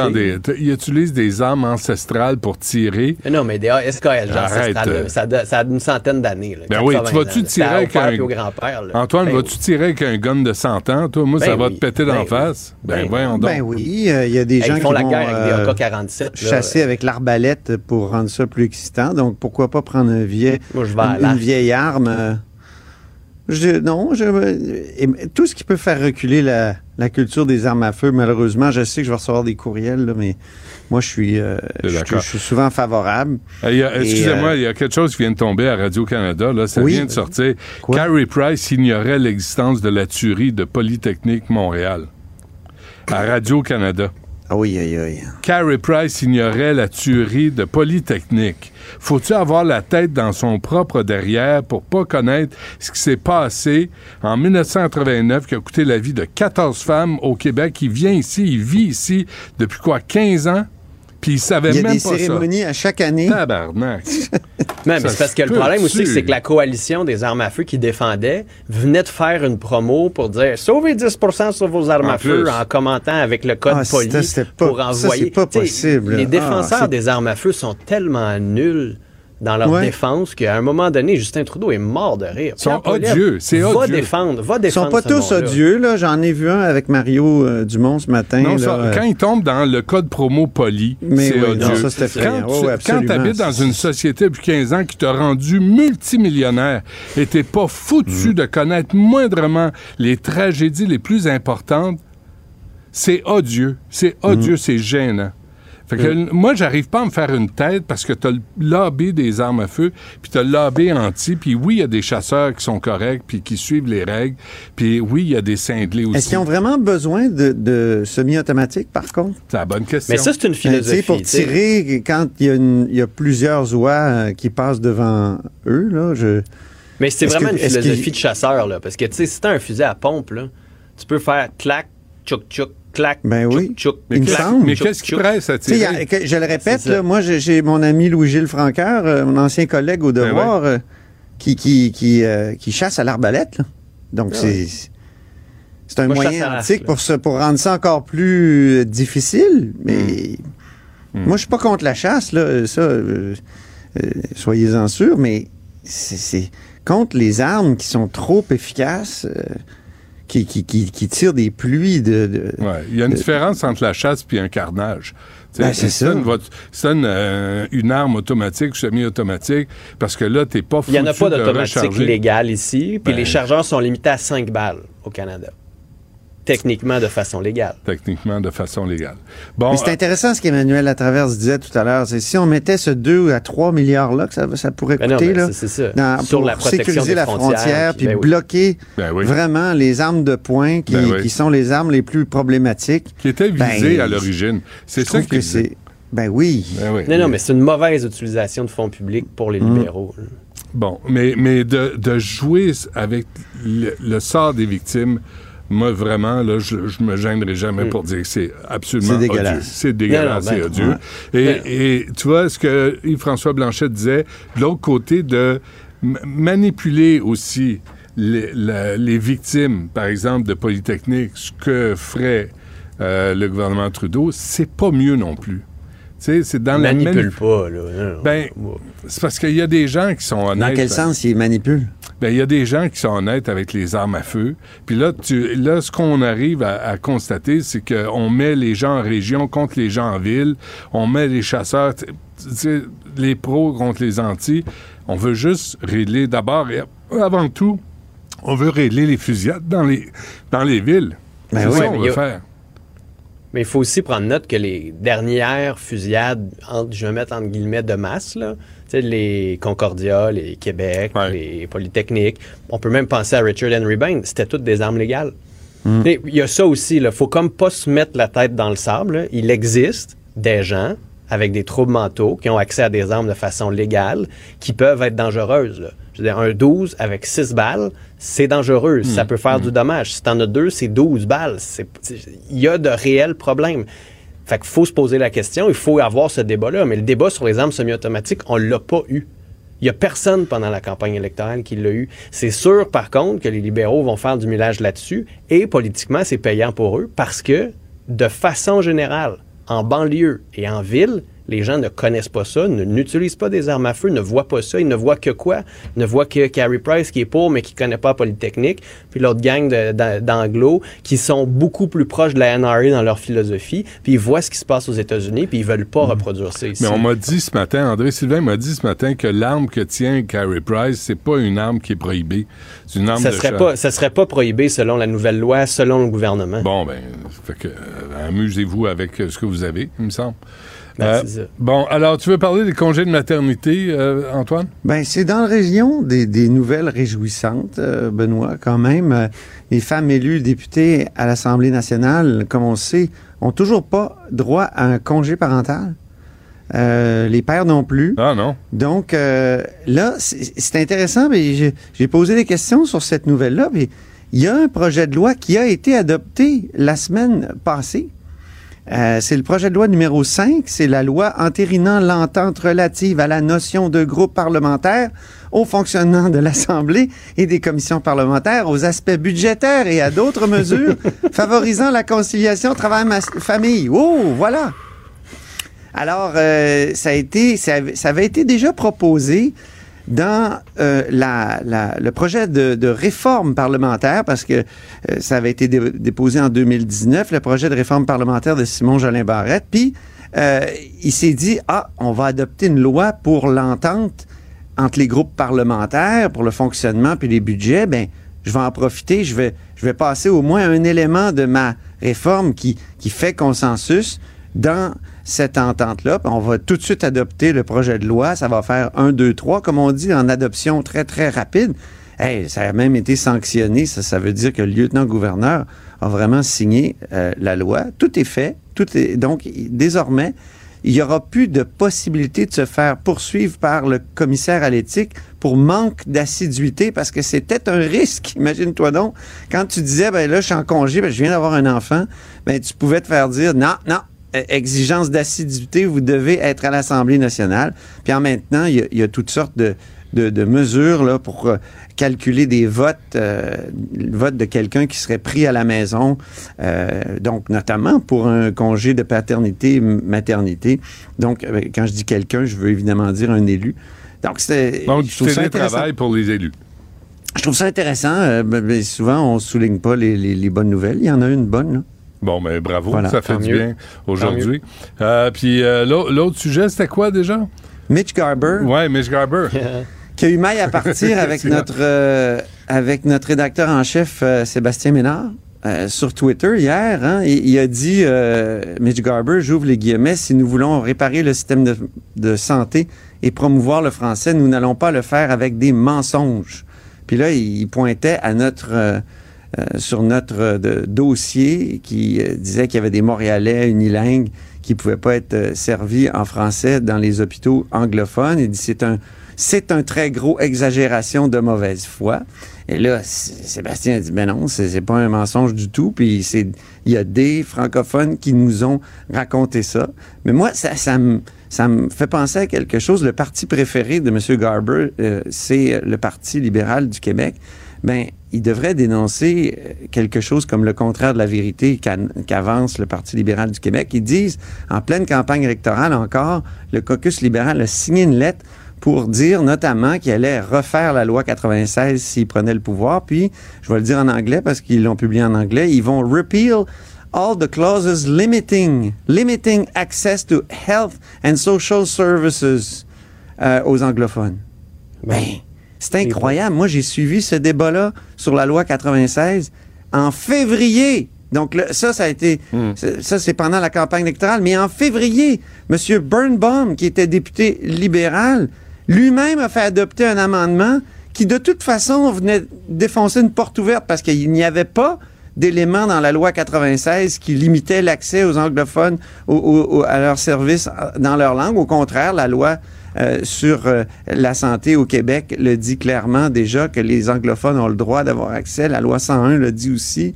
Mais c'est incroyable. Ils continuent de dire en campagne électorale qu'ils qu'ils ont, ils vont enlever les clauses qui euh, limitent l'accès aux, aux soins de santé en anglais. Alors Et c'est ça que M. part, ça. Garber devrait dénoncer. Ben oui. Alors que c'est nulle part, là. C'est l'intention. C'est nulle part. J'ai demandé. gouvernement. Même j'attends une réponse des libéraux. Je- vous, voulez, ça- vous voulez dire quel, quel euh, article de la loi 96? J'attends. Hmm. Bon. Défoncer les portes ouvertes. notre c'est ça. Bah, et M. Birnbaum, c'est pas, euh, a quitté la parti, politique, hein? Ouais, Il est plus en politique, Alors, qui s'occupe euh, de la communauté anglophone chez le Parti libéral? C'est Désiré McGraw. Ah, elle a fait une belle job. Super. qui a fait on est- une comparaison euh, Ben oui. hardie la semaine passée. Hey, bon. J'avais un dernier sujet. Vas-y, vas-y. C'est un médecin qui, un ami médecin qui m'a envoyé ça. Une étude de, de chercheurs suédois.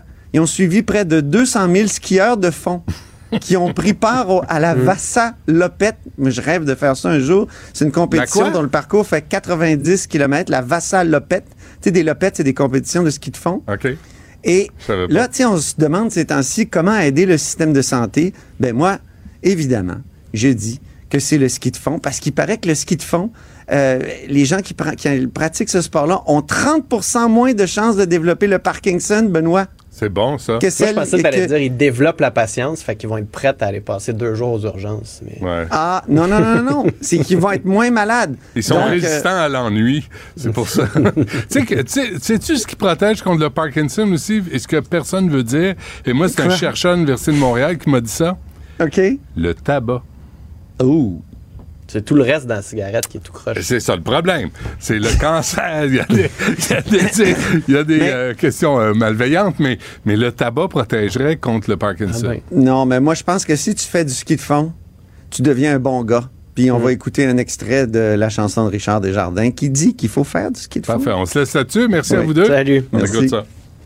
Excellent citoyen, pas parfait, mais pas loin. M'en manger du poisson, m'en faire du ski de fond, m'en m'acheter des records de Michel Rivard, m'en faire semblant c'est intéressant.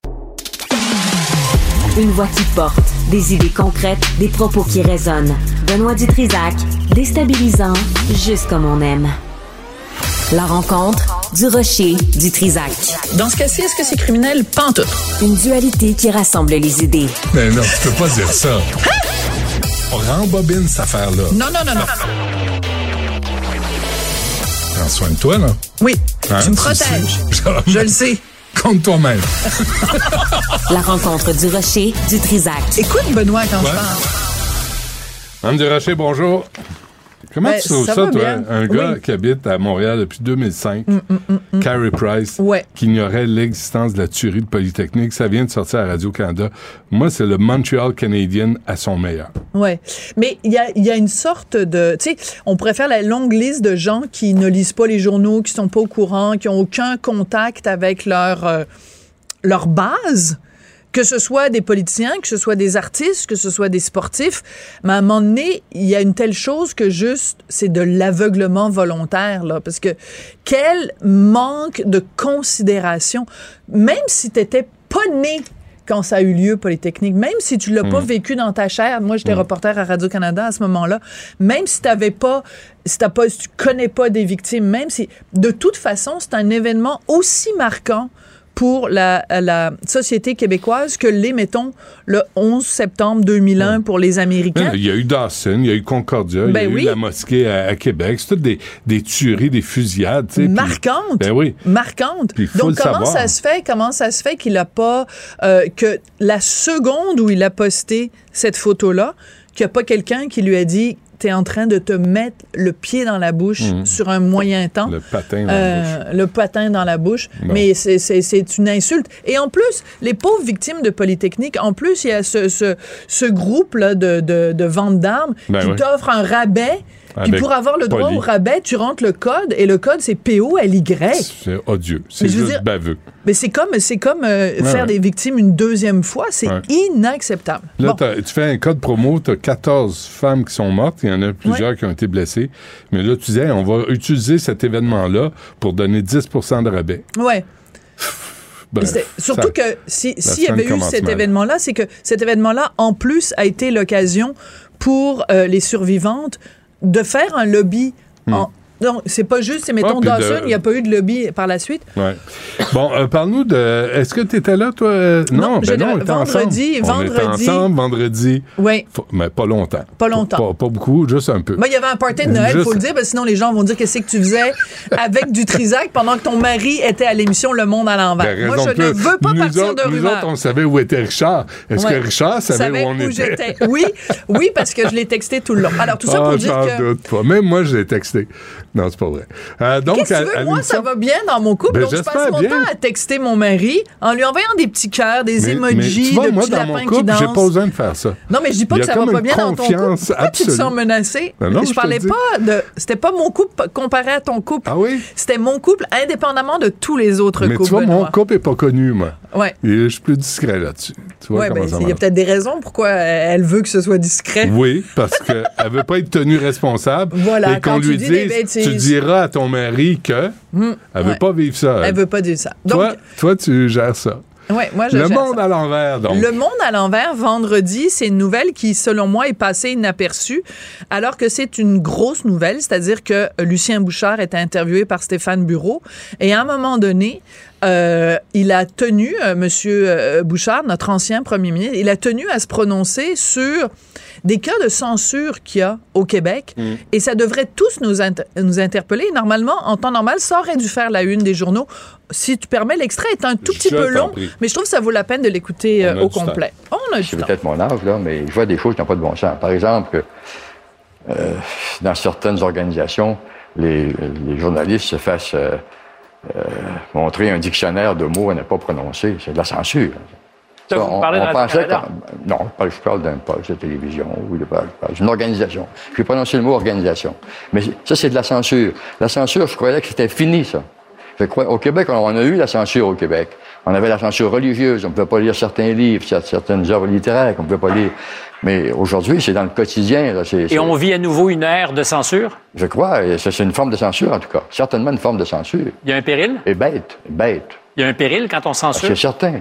Si, si, euh, euh, si les, jour- si les médias, un jour, étaient empêchés de dire exactement ce qu'ils pensent parce qu'on on va leur interdire d'utiliser les mots qui conviennent, on a un problème, un grave problème. Il faut en sortir de ça. Alors, Interdire les mots qui conviennent. Voilà. Ça, c'est important dans ce qu'il dit. C'est ça, parce Ouais. que euh, c'est ça qu'il dénonce, en fait. Euh, bon, il- tu vois qu'il il fait quand même attention, il met des gants blancs, il dit non, je fais pas référence à Radio-Canada, mais quel est le média au cours des dernières semaines ou dernières, derniers mois où euh, on s'est fait. Télé-Québec, c'est pareil. Oui, mais est-ce que les, les journalistes à Télé... Premièrement, il n'y a pas de journaliste en tant Non. que tel à Télé-Québec, il n'y a pas de salle de nouvelles. Est-ce que les gens à Télé-Québec se sont fait dire, voici la façon dont vous devez procéder quand un invité dans une émission euh, prononce un mot offensant? Ça vaudrait la peine de poser la question. Ça vaudrait la Moi, peine, je, en effet, je suis persuadé que oui. Oui. C'est possible. Ben, euh, en tout cas, bref. Donc, alors que ça s'est produit à Radio-Canada. Donc, l'idée, c'est que, parce que Radio-Canada a annoncé récemment leur nouvelle politique euh, sur les mots offensants, et la consigne, c'est, c'est fou. Ah. C'est absurde. C'est la consigne, c'est si quelqu'un dit un mot offensant dans une émission, le Hmm. journaliste ou l'animateur doit s'assurer par tous les moyens possibles que l'invité ne répète pas ce mot-là et, doit s'excuser en nom d'avoir utilisé ce mot-là, que son invité a utilisé le mot. Et quand on rediffuse l'extrait de l'émission, on doit purger l'émission du mot offensant. Et c'est pour ça que, la dans cette comparaison... j'ai lu ta liste, euh, Sophie, est-ce qu'il y avait gaspillage de fonds publics? Ou c'est... Non, hein? Non, ça faisait pas partie. D'inviter un pseudo-humoriste Ouais. devant 400 cadres de Radio-Canada, Ouais. Non, ça, de fonds publics, c'est pas là. Non, c'est pas là. Ah, d'accord. OK. OK. Parfait. Donc, 400 cadres quand même à Radio-Canada, faut le faire. Mais ce qui est intéressant, c'est le parallèle qu'il fait avec cette époque de grande noirceur au Québec, où il y avait en effet des livres qui étaient à l'index. Ouais.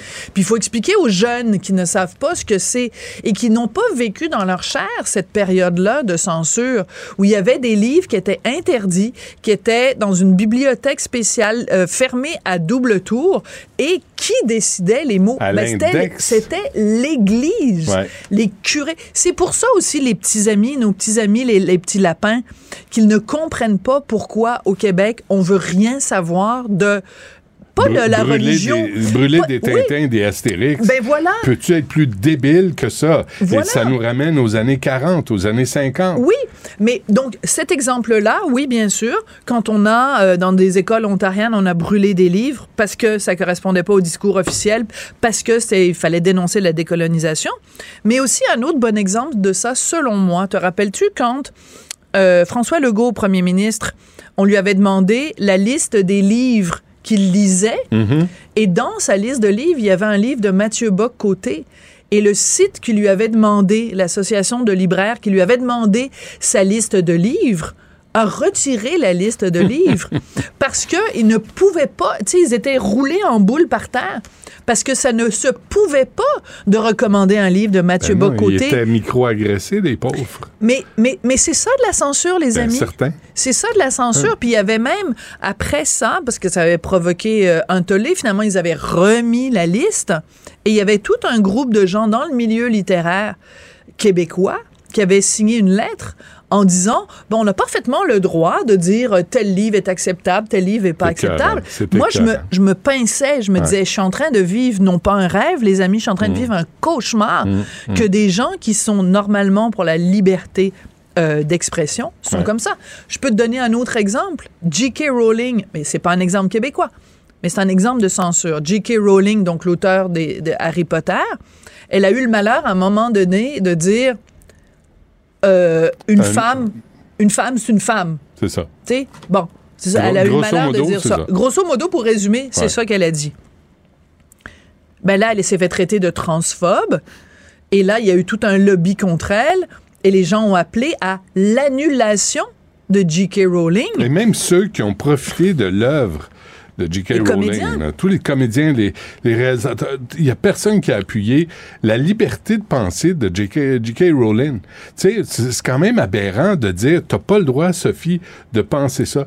Puis je, t'écoute, là, puis je vais te dire une chose, et je, je peux pas te donner la documentation de ça, mais je te garantis qu'à à la SODEC et à Téléfilm Canada, pour tous ceux, tous ceux et celles qui voudraient faire des films ou des séries où on est en dehors du euh, discours bienveillant gauche woke, leur projet passe pas. Je suis persuadé de ça. Ben, de toute façon, c'est les deux organismes que tu viens de nommer. J'ai déjà écrit sur ces organismes-là qui ont des politiques, justement, pour supposément faire de la discrimination positive, donc favoriser euh, l'embauche ou les projets de gens euh, qui sont issus des minorités. Et encore une fois, quand je dis ça, ça veut pas dire que je suis contre les minorités.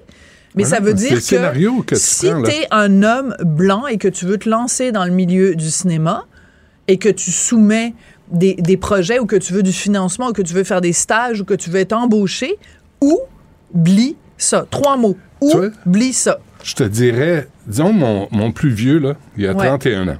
Il est pas, il est pas dans le milieu, rien, là. Il, il a un gym, il fait ses affaires. Je me disais, si lui voulait voilà. écrire une histoire biographique, un gars blanc qui raconterait mes amis sont arabes, sont noirs, sont euh, saoudiens. Il y a, il y a- il y a des amis de partout. Ouais. Il pourrait pas le faire parce que c'est l'homme blanc qui raconterait Ouais. Son histoire avec des gens de tout horizon. Mais oui, mais On regarde. est rendu débile On comme est ça. rendu comme ça. Regarde, le film 23 décembre, là, que personnellement, moi, c'est pas un film que j'ai trouvé très bon. Je l'ai écrit dans le journal. Bon, c'est un film de, scénarisé par India Desjardins. C'est réalisé par euh, Myriam Bouchard. Les, les deux se sont promenés pour faire la promo du film en disant c'est un film féministe, un film féministe parce que les femmes ont des rôles euh, prépondérants, Prépondérants, puis ouais. sont des femmes indépendantes, puis tout ça. Ben oui, les gars ont l'air des crétins. Les gars, les gars passent Comme dans par- les publicités en Mais général. des colons, co- Ah des ouais. colons. Michel Barrette, il joue le rôle d'un colon. Encore. Et il joue le rôle d'un colon parce qu'à un moment donné, il est dans, la- dans une ambulance, puis il y a une, une infirmière voilée, une ambulancière voilée. Puis là, il dit, ben, je peux-tu avoir un accommodement? Je suis pas à l'aise que ce soit vous qui me soignez. Ben, c'est ça l'image qu'on donne. C'est correct de faire un film féministe où tu dis que euh, l'homme moyen québécois, le mononcle, Ouais. ben, c'est un crétin Ouais. qui, qui a peur des femmes voilées. Puis à la fin, en tout cas, je ne révélerai pas la fin, mais en tout cas, bref. Ah, mon Dieu. Quand ouais, tu es c'est bien ça. pensant, Ouais, l'argent vient avec. ça passe. hein. Euh, Sophie, on t'écoute à 14h30. Merci. Yes. Merci. Joignez-vous à la discussion. Appelez ou textez le 187 Cube Radio 1877 827 2346.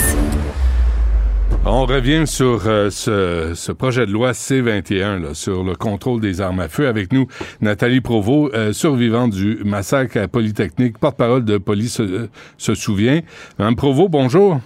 Bonjour. Est-ce que je peux vous présenter, est-ce que je peux vous présenter autrement que survivante du massacre à la Polytechnique? Parce que je le disais là, puis je me dis, c'est pas ça qui vous définit.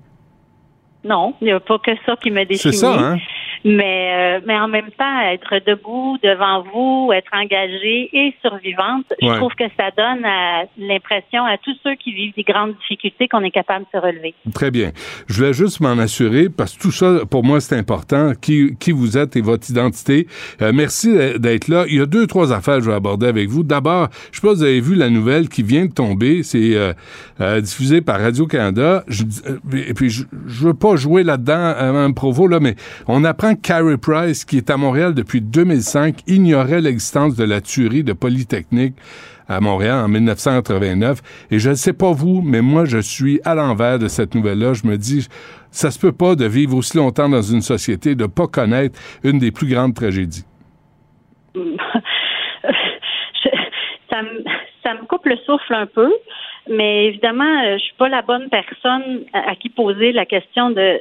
C'est sûr que ça m'étonne. C'est sûr que je peux pas croire. C'est tellement dans la fibre de ma vie que. J'en reviens un peu pas, mais non, je ne savais pas euh, ça que ça venait de tomber que M. Price n'était pas au courant. Ça, je trouve ça choquant. Euh, Madame Provo, j'ai parlé à Yves-François Blanchet, on parlait du projet C-21. Euh, le but, c'était de contrôler les armes à feu, de contrer les fusillades qu'on connaît à travers le Canada, dans tous les grands centres. Qu'est-ce que ça devient à vos yeux, ce projet de loi C-21, alors que les chasseurs se disent victimes de discrimination? Pour nous, euh, Monsieur Dutrissac, c'est si le projet de loi avec l'amendement est adopté, c'est la conclusion de plus de 33 ans de lutte. La- L'amendement, c'est le cœur de ce qui a été demandé par les étudiants de Polytechnique en janvier 1990. Si vous retournez dans des archives, là, c'est exactement ce qu'on demande, que les armes de style d'assaut soient interdites au Canada. Et pas juste interdites par liste, interdites de manière complète. Ce que les chasseurs disent, c'est qu'il y a énormément de désinformation. On n'est pas contre les armes de chasse. On est pour un meilleur contrôle. Et ces armes-là ne sont pas, les armes qui sont touchées par la définition ne sont pas raisonnablement destinées par la chasse. Et Puis, il y en a quelques-unes Ouais. qui, ben, quand on reviendra à l'application du règlement, il y aura certainement par liste le moyen de sortir celles qui ne sont pas bien caractérisées là. Mais en ce moment, ce qu'on en comprend quand on parle aux experts, c'est des armes très dangereuses, très puissantes et qui, ne sont pas utiles pour la chasse. C'est, c'est, je vais vous dire, de mon point de vue, en Provo, là, ça commence à être compliqué à comprendre parce qu'il y a le lobby euh, pro euh, armes à feu, là, tu sais, euh, probablement euh, appuyé par le National Rifle Association américain, puis il y a, qui, qui parle de désinformation, Pierre Poilièvre à leur tête. Et de l'autre côté, il y a les anti-armes à feu. Euh, puis là, comme citoyen, je me Mais dis... moi, je suis pas une anti-arme à feu, Non. monsieur. Non, je suis pour le contrôle et c'est toujours ce qu'on a défendu depuis 33 ans. Hmm. On n'a jamais voulu sortir les armes de chasse des mains des Canadiens. On est conscient de l'importance de la chasse, mais on n'arrête pas de dire que c'est ce qu'on veut. OK, mais pourquoi ils font une crise à ce point-là, Mme Provo? Parce qu'ils perdent un privilège, monsieur. Puis si certains de leurs groupes s'appellent pour le droit des armes, ben je suis désolée là, mais au Canada, c'est pas un droit des armes. C'est un privilège. Comme c'est un privilège de conduire une voiture, c'est pas un droit. Là, je lisais Ottawa interdit 1500 modèles d'armes à feu. Puis un peu plus tard, j'ai lu, mais il en resterait 20 000 des sortes d'armes à feu euh, qui seraient classées sans restriction, qui pourraient être utilisées pour la chasse. Et, tous ces chiffres-là, moi, je trouve ça aberrant. Qu'est-ce qu'il y en est à vos yeux? Qu'est-ce qui est vrai là-dedans? Ce que la définition fait, c'est qu'elle sort du marché les armes très puissantes, plus de 10 000 joules. C'est à peu près euh, ça- 10 000 joules, là, on peut briser un on peut percer un véhicule militaire avec ça. Hmm. Donc, c'est ça. L'autre caractéristique qui est dans la définition, c'est conçu avec un chargeur haute capacité. Pas qui peut s'adapter à un chargeur conçu. C'est juste ça qu'on enlève. Même nous, on aurait voulu plus sévère, mais on est conscient que dans passe au Canada, avec l'activité de la chasse au Canada et ce que ça représente pour les Canadiens, on n'aurait pas réussi. Et on est très conscient de ça. Toutefois, pour nous, cette définition-là, c'est le bare minimum. Il faut qu'on aille dans quelque chose comme ça si on veut améliorer la sécurité des Canadiens. Et on va le rappeler, là, il y a énormément de tueries de masse qui ont eu lieu au Canada, là, et les tireurs étaient des propriétaires d'armes légaux. Donc, le fait que les tireurs, que les chasseurs soient des propriétaires d'armes légaux, c'est pas un c'est pas un élément suffisant. On n'a pas le droit de mettre un tank sur la route, ben on n'a pas le droit d'utiliser une arme de style militaire. Point. Est-ce qu'il y a, est-ce qu'il y a un dialogue entre, euh, disons, vous et la coalition? Et d'ailleurs, cette affaire-là, là, le code promo, là, poli, là, pour avoir un pourcentage de rabais sur les achats en ligne, Mme Provo, c'est, je sais pas vous, là, mais j'ai trouvé ça odieux et dégueulasse. là. C'est manquer énormément de respect. Euh, il y a quelque chose, il y a un caractère presque sacré à ce qui est arrivé à Polytechnique. C'est le plus grand féminicide au Canada. Et des féminicides, là, il n'y en a pas eu tant. Eh ben, il y en a, il y en a de très importants au monde entier, mais Ouais. euh, une, une tuerie destinée contre les femmes, là, c'est assez particulier et celle-là était absolument odieuse. Euh, donc, utiliser ça pour faire la promotion de matériel pour les armes à feu, c'est dérangeant. Mais non, il n'y a pas de dialogue avec eux. C'est très difficile de dialoguer avec quelqu'un qui n'est pas de bonne foi. Donc, nous, on travaille avec les experts, Mhm. on travaille avec les politiciens, on essaye de donner l'information la plus juste possible aux citoyens, puis on se répète. Et on se répète et on se répète. Mhm. Mais moi, on me dit que je suis menteuse, on me dit que je suis payée alors que je suis bénévole quand je fais tout ce que je fais pour Police se souvient. Le dialogue n'est pas tellement envisageable avec les propriétaires d'armes parce que ce qu'ils revendiquent, c'est pas ça qu'on veut au Canada. C'est pas un droit. C'est un privilège, je le répète. À quel point, Mme Provo, on s'était rencontré avec Jacques Chesneau à un moment donné, là, puis à chaque année, hein, on parle de Polytechnique, tout le monde se souvient. Euh, moi, je me souviens où j'étais, là, ce que j'ai vu là, en direct, là, ce que vous avez monde sauf vécu. Carey Price. Sauf Carey Price, exactement. Ça, ça, ça en est même, ça en est pas drôle. Je Comment vous faites, vous, pour repasser dedans, revivre ça chaque année, savoir ce que ça, ce que ça fait une tuerie, là, de, de l'avoir vécu. Comment vous, vous arrivez à vous en sortir, à survivre à tout ça?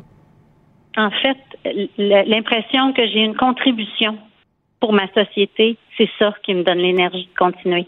Et ça m'a aidé à survivre. C'est ma stratégie à moi pour Ouais. avancer. Ouais. Quand on lit, expliquez-moi ça, là, une mesure ex parte là, dans le- les amendements de la C, la loi, projet de loi C21, qu'est-ce que ça veut dire, ça, le- la mesure ex parte? Oh boy, je pourrais pas vous répondre ça avec cette ok. là Je suis désolée. OK. C'est parce que là, là, à un moment donné, c'est qu'on arrive à. On, on veut comprendre. Les chasseurs ont, ont le privilège de chasser, d'avoir des armes à feu.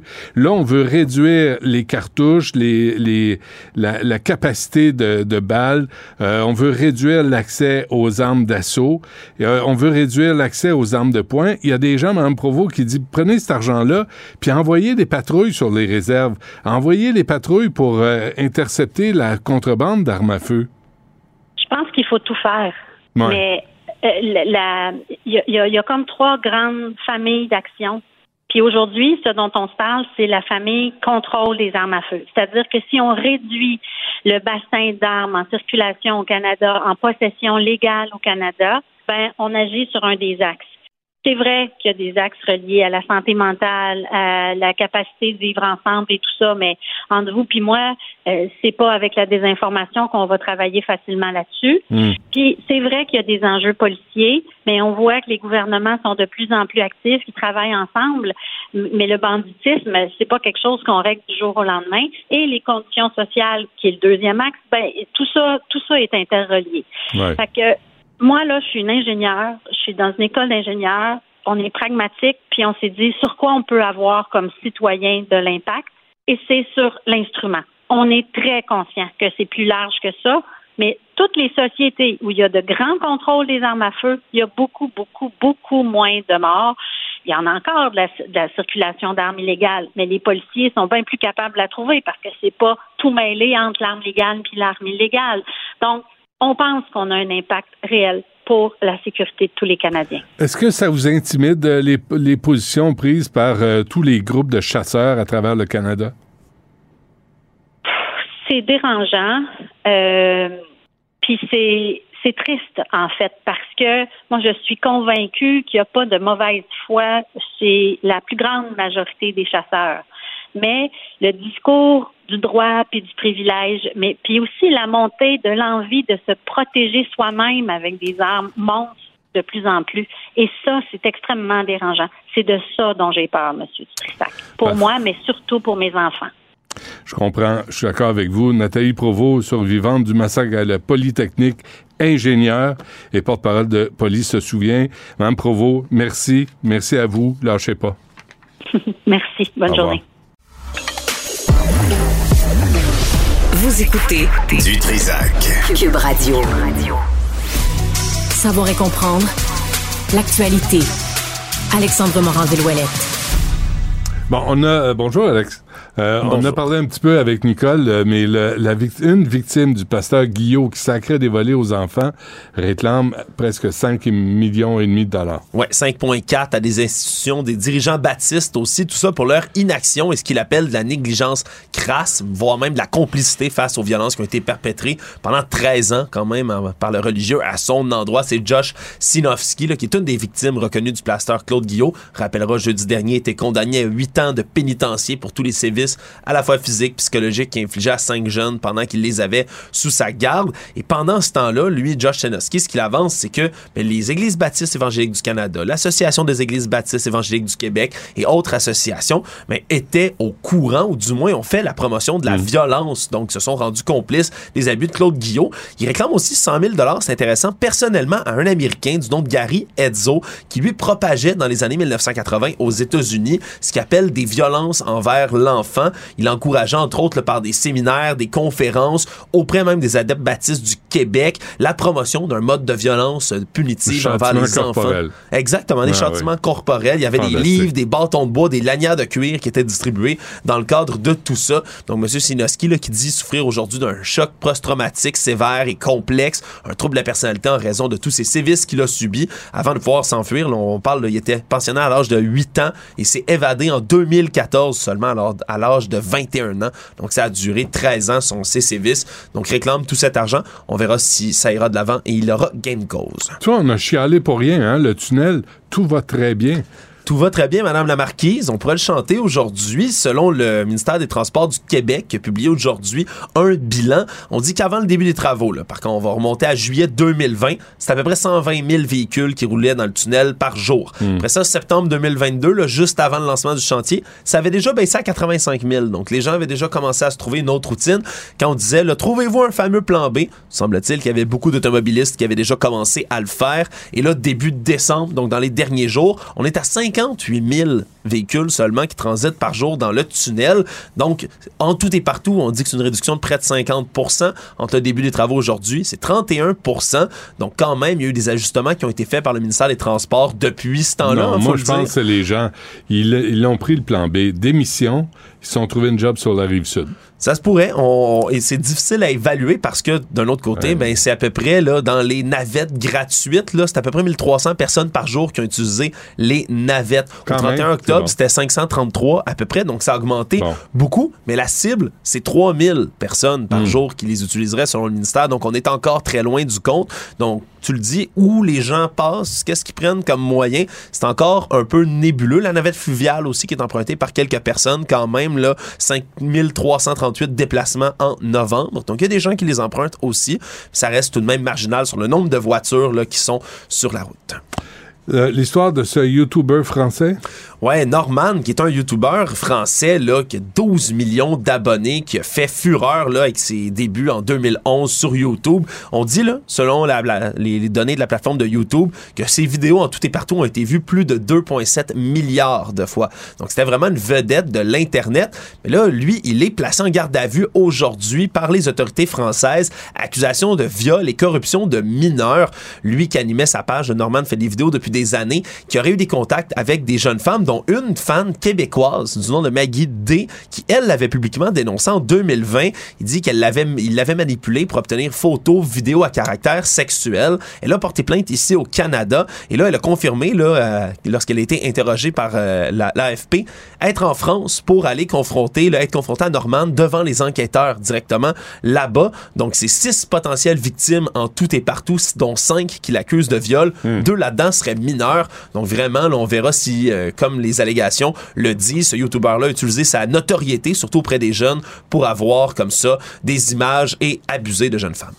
Bon, et rapidement, deux ados nord-coréens exécutés. Ouais, c'est toujours terrible ce genre de nouvelles-là. C'est certain que c'est très opaque, là, tout ce qui sort de la Corée du Nord, mais ça a été euh, des nouvelles qui ont été rapportées maintenant, mais qui datent d'octobre dernier. Deux garçons, 16 et 17 ans, qui ont été abattus en public devant les habitants terrifiés de la ville de Yesan. On dit que c'est une exécution, là, comme ça, sommaire par peloton, parce qu'ils ont distribué des films interdits. Euh, on, on considère que tous les médias étrangers, surtout ce qui est occidental en Corée du Nord, ben, c'est complètement complètement banni. Si vous visionnez là, un film étranger, surtout sud-coréen, c'est centre de travail disciplinaire. Deuxième infraction, 5 ans dans un camp correctionnel avec tes parents, Ben. parce que tes parents sont considérés comme ayant raté leur éducation. Exact. Donc c'est vraiment terrible le genre de châtiment qui filtre comme ça là, de la Corée du Nord. Comment ça, Chaque fois- terrible?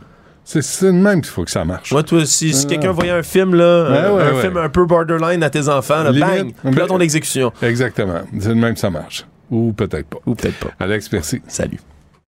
Il s'enflamme, il s'insurge, il parle avec émotion.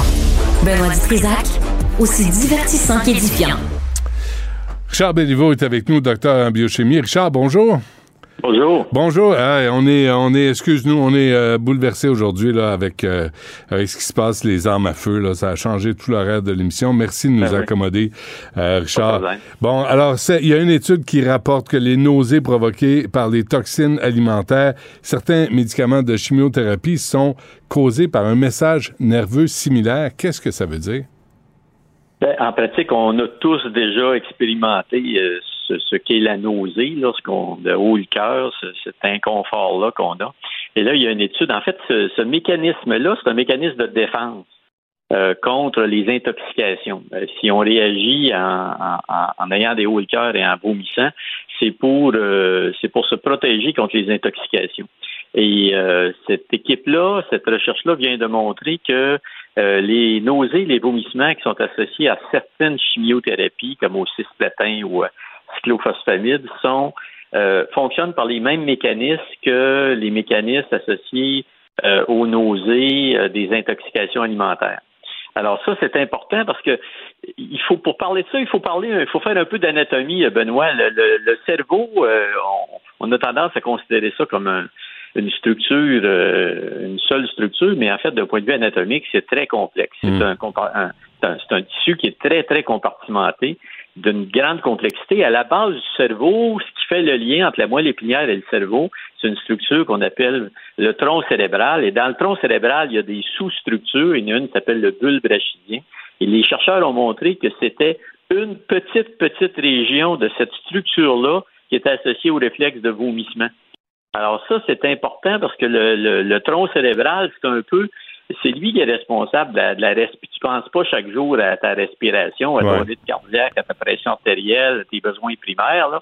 C'est le cerveau, euh, c'est le tronc cérébral qui s'occupe de ça. C'est un peu, c'est un peu ce qu'on appelait le cerveau reptilien. C'est le cerveau qui est apparu très tôt dans l'évolution et qui est associé au mécanisme de défense de base, là, au, au- le, le vol des oiseaux, euh, euh, le- le- le- la ponte des tortues. C'est pas programmé par le cortex, c'est programmé par le tronc cérébral. Donc, c'est une structure importante et ce réflexe-là de nausée, de vomissement serait localisé là et serait localisé par une chaîne euh, de, transmission, de courroie de transmission qui origine dans l'intestin. Et ça, ce, ce que les chercheurs viennent de montrer, c'est qu'il y a une molécule spécifique qui est un, produite par les cellules du système immunitaire qui s'appelle l'interleukine 33. Et ça, c'est spécifique pour générer le réflexe de nausée et de vomissement. Ça permet donc d'envisager, à partir du moment où on a une molécule cible, tu vas me voir venir, Mm. des thérapies, des médicaments qui vont contrecarrer euh, l'action de cette molécule-là et de réduire de façon significative les nausées et les vomissements, pas juste associés à la chimiothérapie, mais les nausées et les vomissements dans- quand elles sont associées à des intoxications alimentaires. Mais il y, a des- y a des gens, Richard, qui n'arrivent pas à vomir, hein?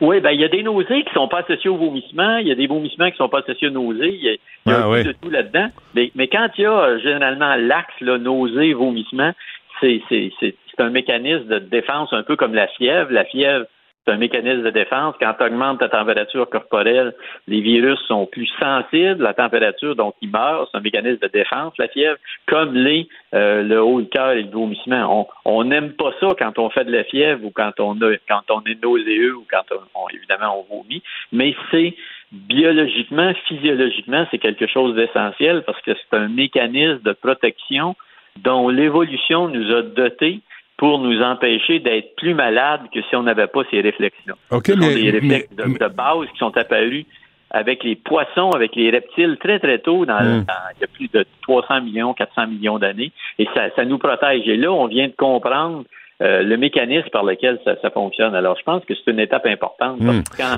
quand vous êtes en chimio ou en radiothérapie, parce que la radiothérapie peut également donner des nausées, Ouais. euh, c'est déjà assez euh, c'est déjà assez lourd, ça peut être assez pénible. Si en plus on est malade, euh, de nausées, ben je pense que c'est, euh, quelque chose euh, qu'on peut euh, qu'on pourrait progressivement. On l'atténue déjà avec certaines approches, mais là il y a quelque chose de il y a- il y a une approche encore plus spécifique avec des anti-interleukines 33 là, qui permettrait d'avoir moins d'effets secondaires et d'avoir une thérapie encore plus ciblée pour les effets secondaires de la, de la chimie.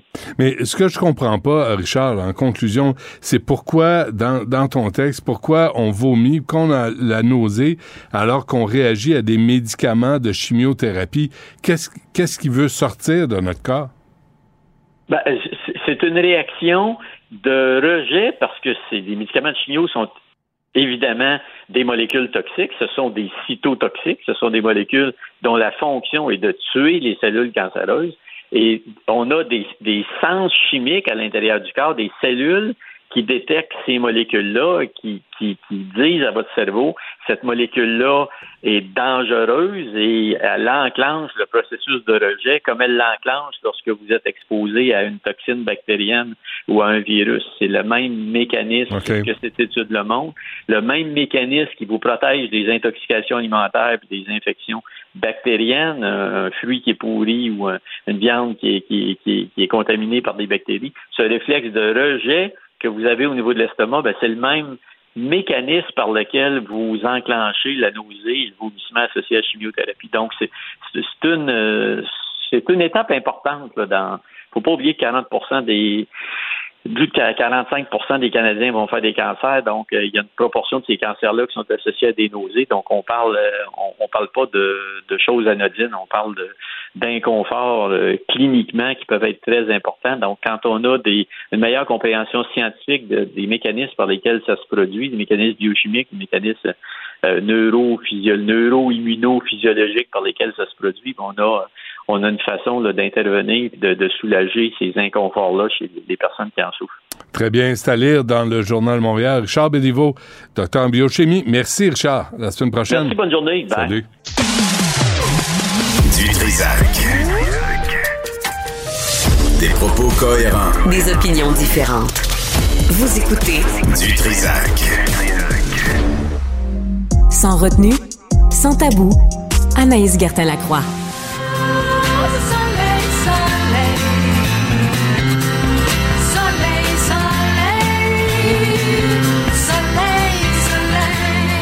Eh boy, OK. Euh, bonjour, Anaïs. Allô, Benoît. Alors, c'est quoi? C'est la, la musique pour euh, la position du yoga, le salut au soleil? Le salut au soleil, exact. Hey, tu, tu connais quand même, hein? C'est le salut ou le bonjour au soleil? Il y en a un des. Je sais pas c'est quoi le titre exact, mais. Il y a des fois, le soleil veut pas se faire dire bonjour, hein, en voyant ce qu'il y a là.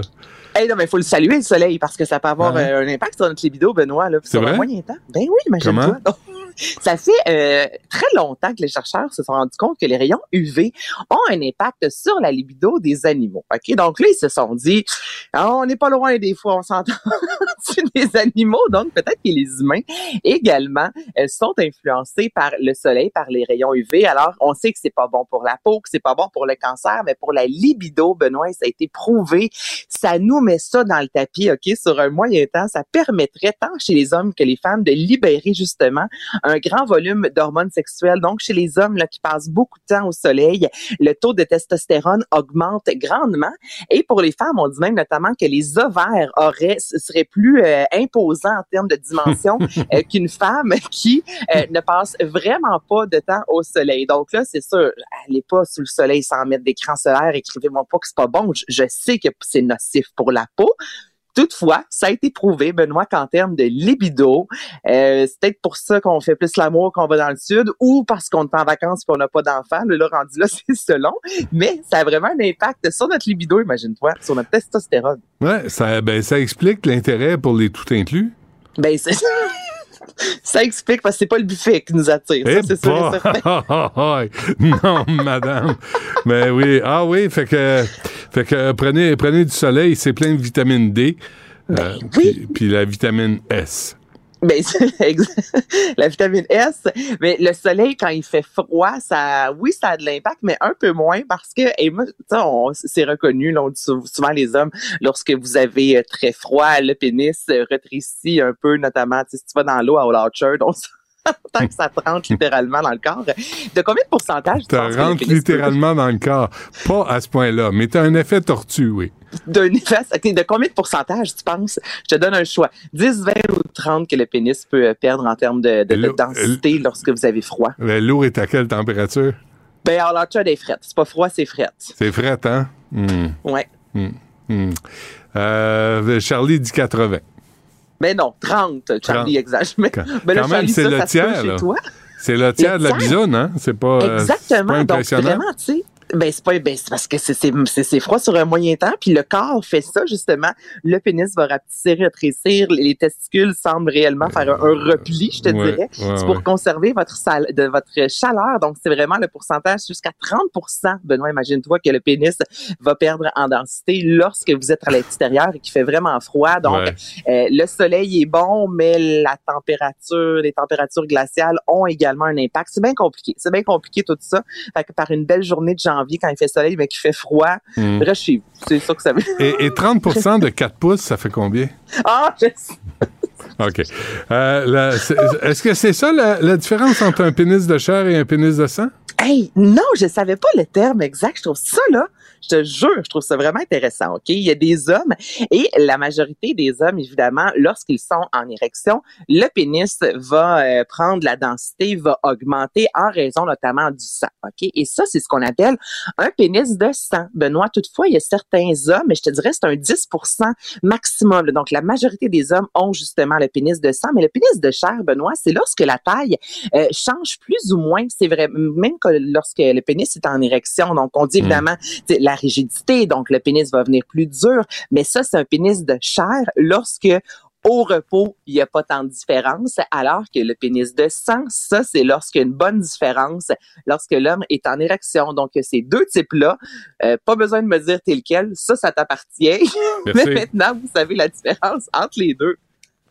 OK, je ne le savais pas. Je viens d'apprendre quelque chose. Euh, coudon. Puis je vais garder ben, ça pour, moi. Ça. Donc, pénis de, chair, de, de sang, pénis de, de chair. Il y a ces deux, de ces deux types-là de pénis, Benoît. OK. Et que font, tu poses la question, Anaïs, que font les gens après un rapport sexuel? Appelez Anaïs euh, la croix au 1-8. Jean-Philippe va me dire, qu'est-ce qui se passe ben aujourd'hui? Ton téléphone sonne donc. Tu as des messages et des photos, oui, Anaïs. Je sais pas ce que tu veux. Ben, des messages textes étranges.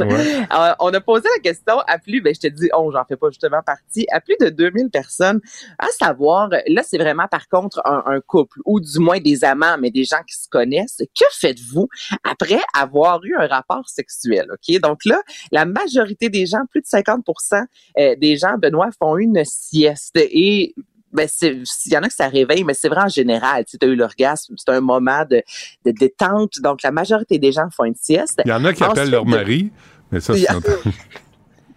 Oui, mais... Ces gens-là, en tout cas, ils l'ont pas dit. Ils l'ont pas dit. Non, hein? C'est la première chose qu'ils font. Donc, euh, J'ai appelé la maison, me demander comment ça allait. J'ai appelé la maison, je m'assure que tout va bien.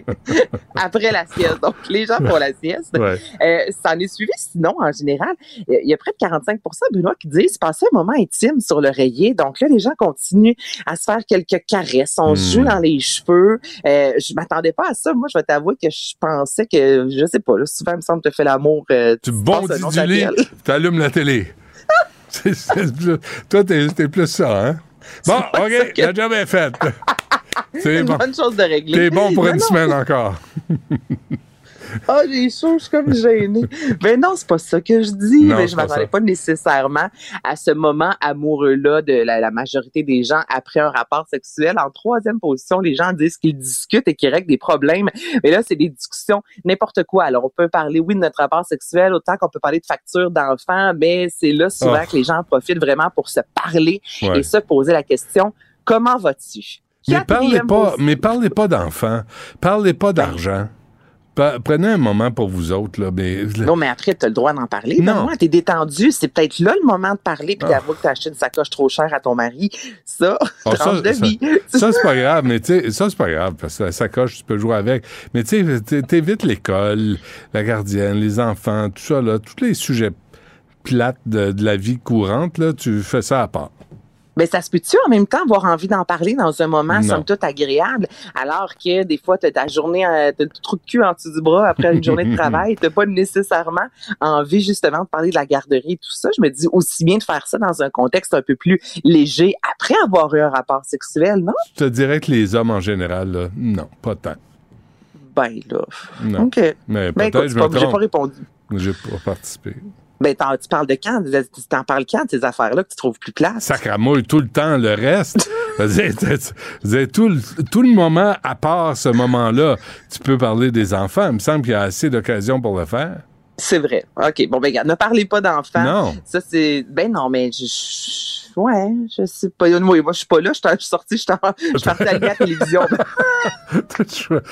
T'as la commande, télécommande des mains. T'es plus là. Y a-tu d'autres réponses? Attends, deux, deux dernières choses. Les gens, sinon, vont manger. Donc, c'est la quatrième chose que les gens font Ah oui? après avoir fait l'amour. Donc, on s'en va ouvrir le réfrigérateur, une petite grignotine. Et sinon, euh, les femmes disent aller aux toilettes. Et là, ça, c'est vrai parce que c'est bon pour éliminer les bactéries. Ben Donc, oui. soit tu manges, tu parles, tu vas faire pipi ou tu dors. Donc, ce sont les, les, les choses que les gens font le plus après avoir euh, fait l'amour, après un rapport sexuel. Et pas tout en même temps. Un après l'autre. Pas tout en même temps, Parfait. exactement. Bon. bon. Écoute, on en apprend-tu des choses? Mais moi, pénis de chair, là, je, vais- je, la, je la connaissais pas, celle-là, je vais t'avouer. Ben non, je pense que tu l'as inventé Ben pour l'occasion, mais c'est correct.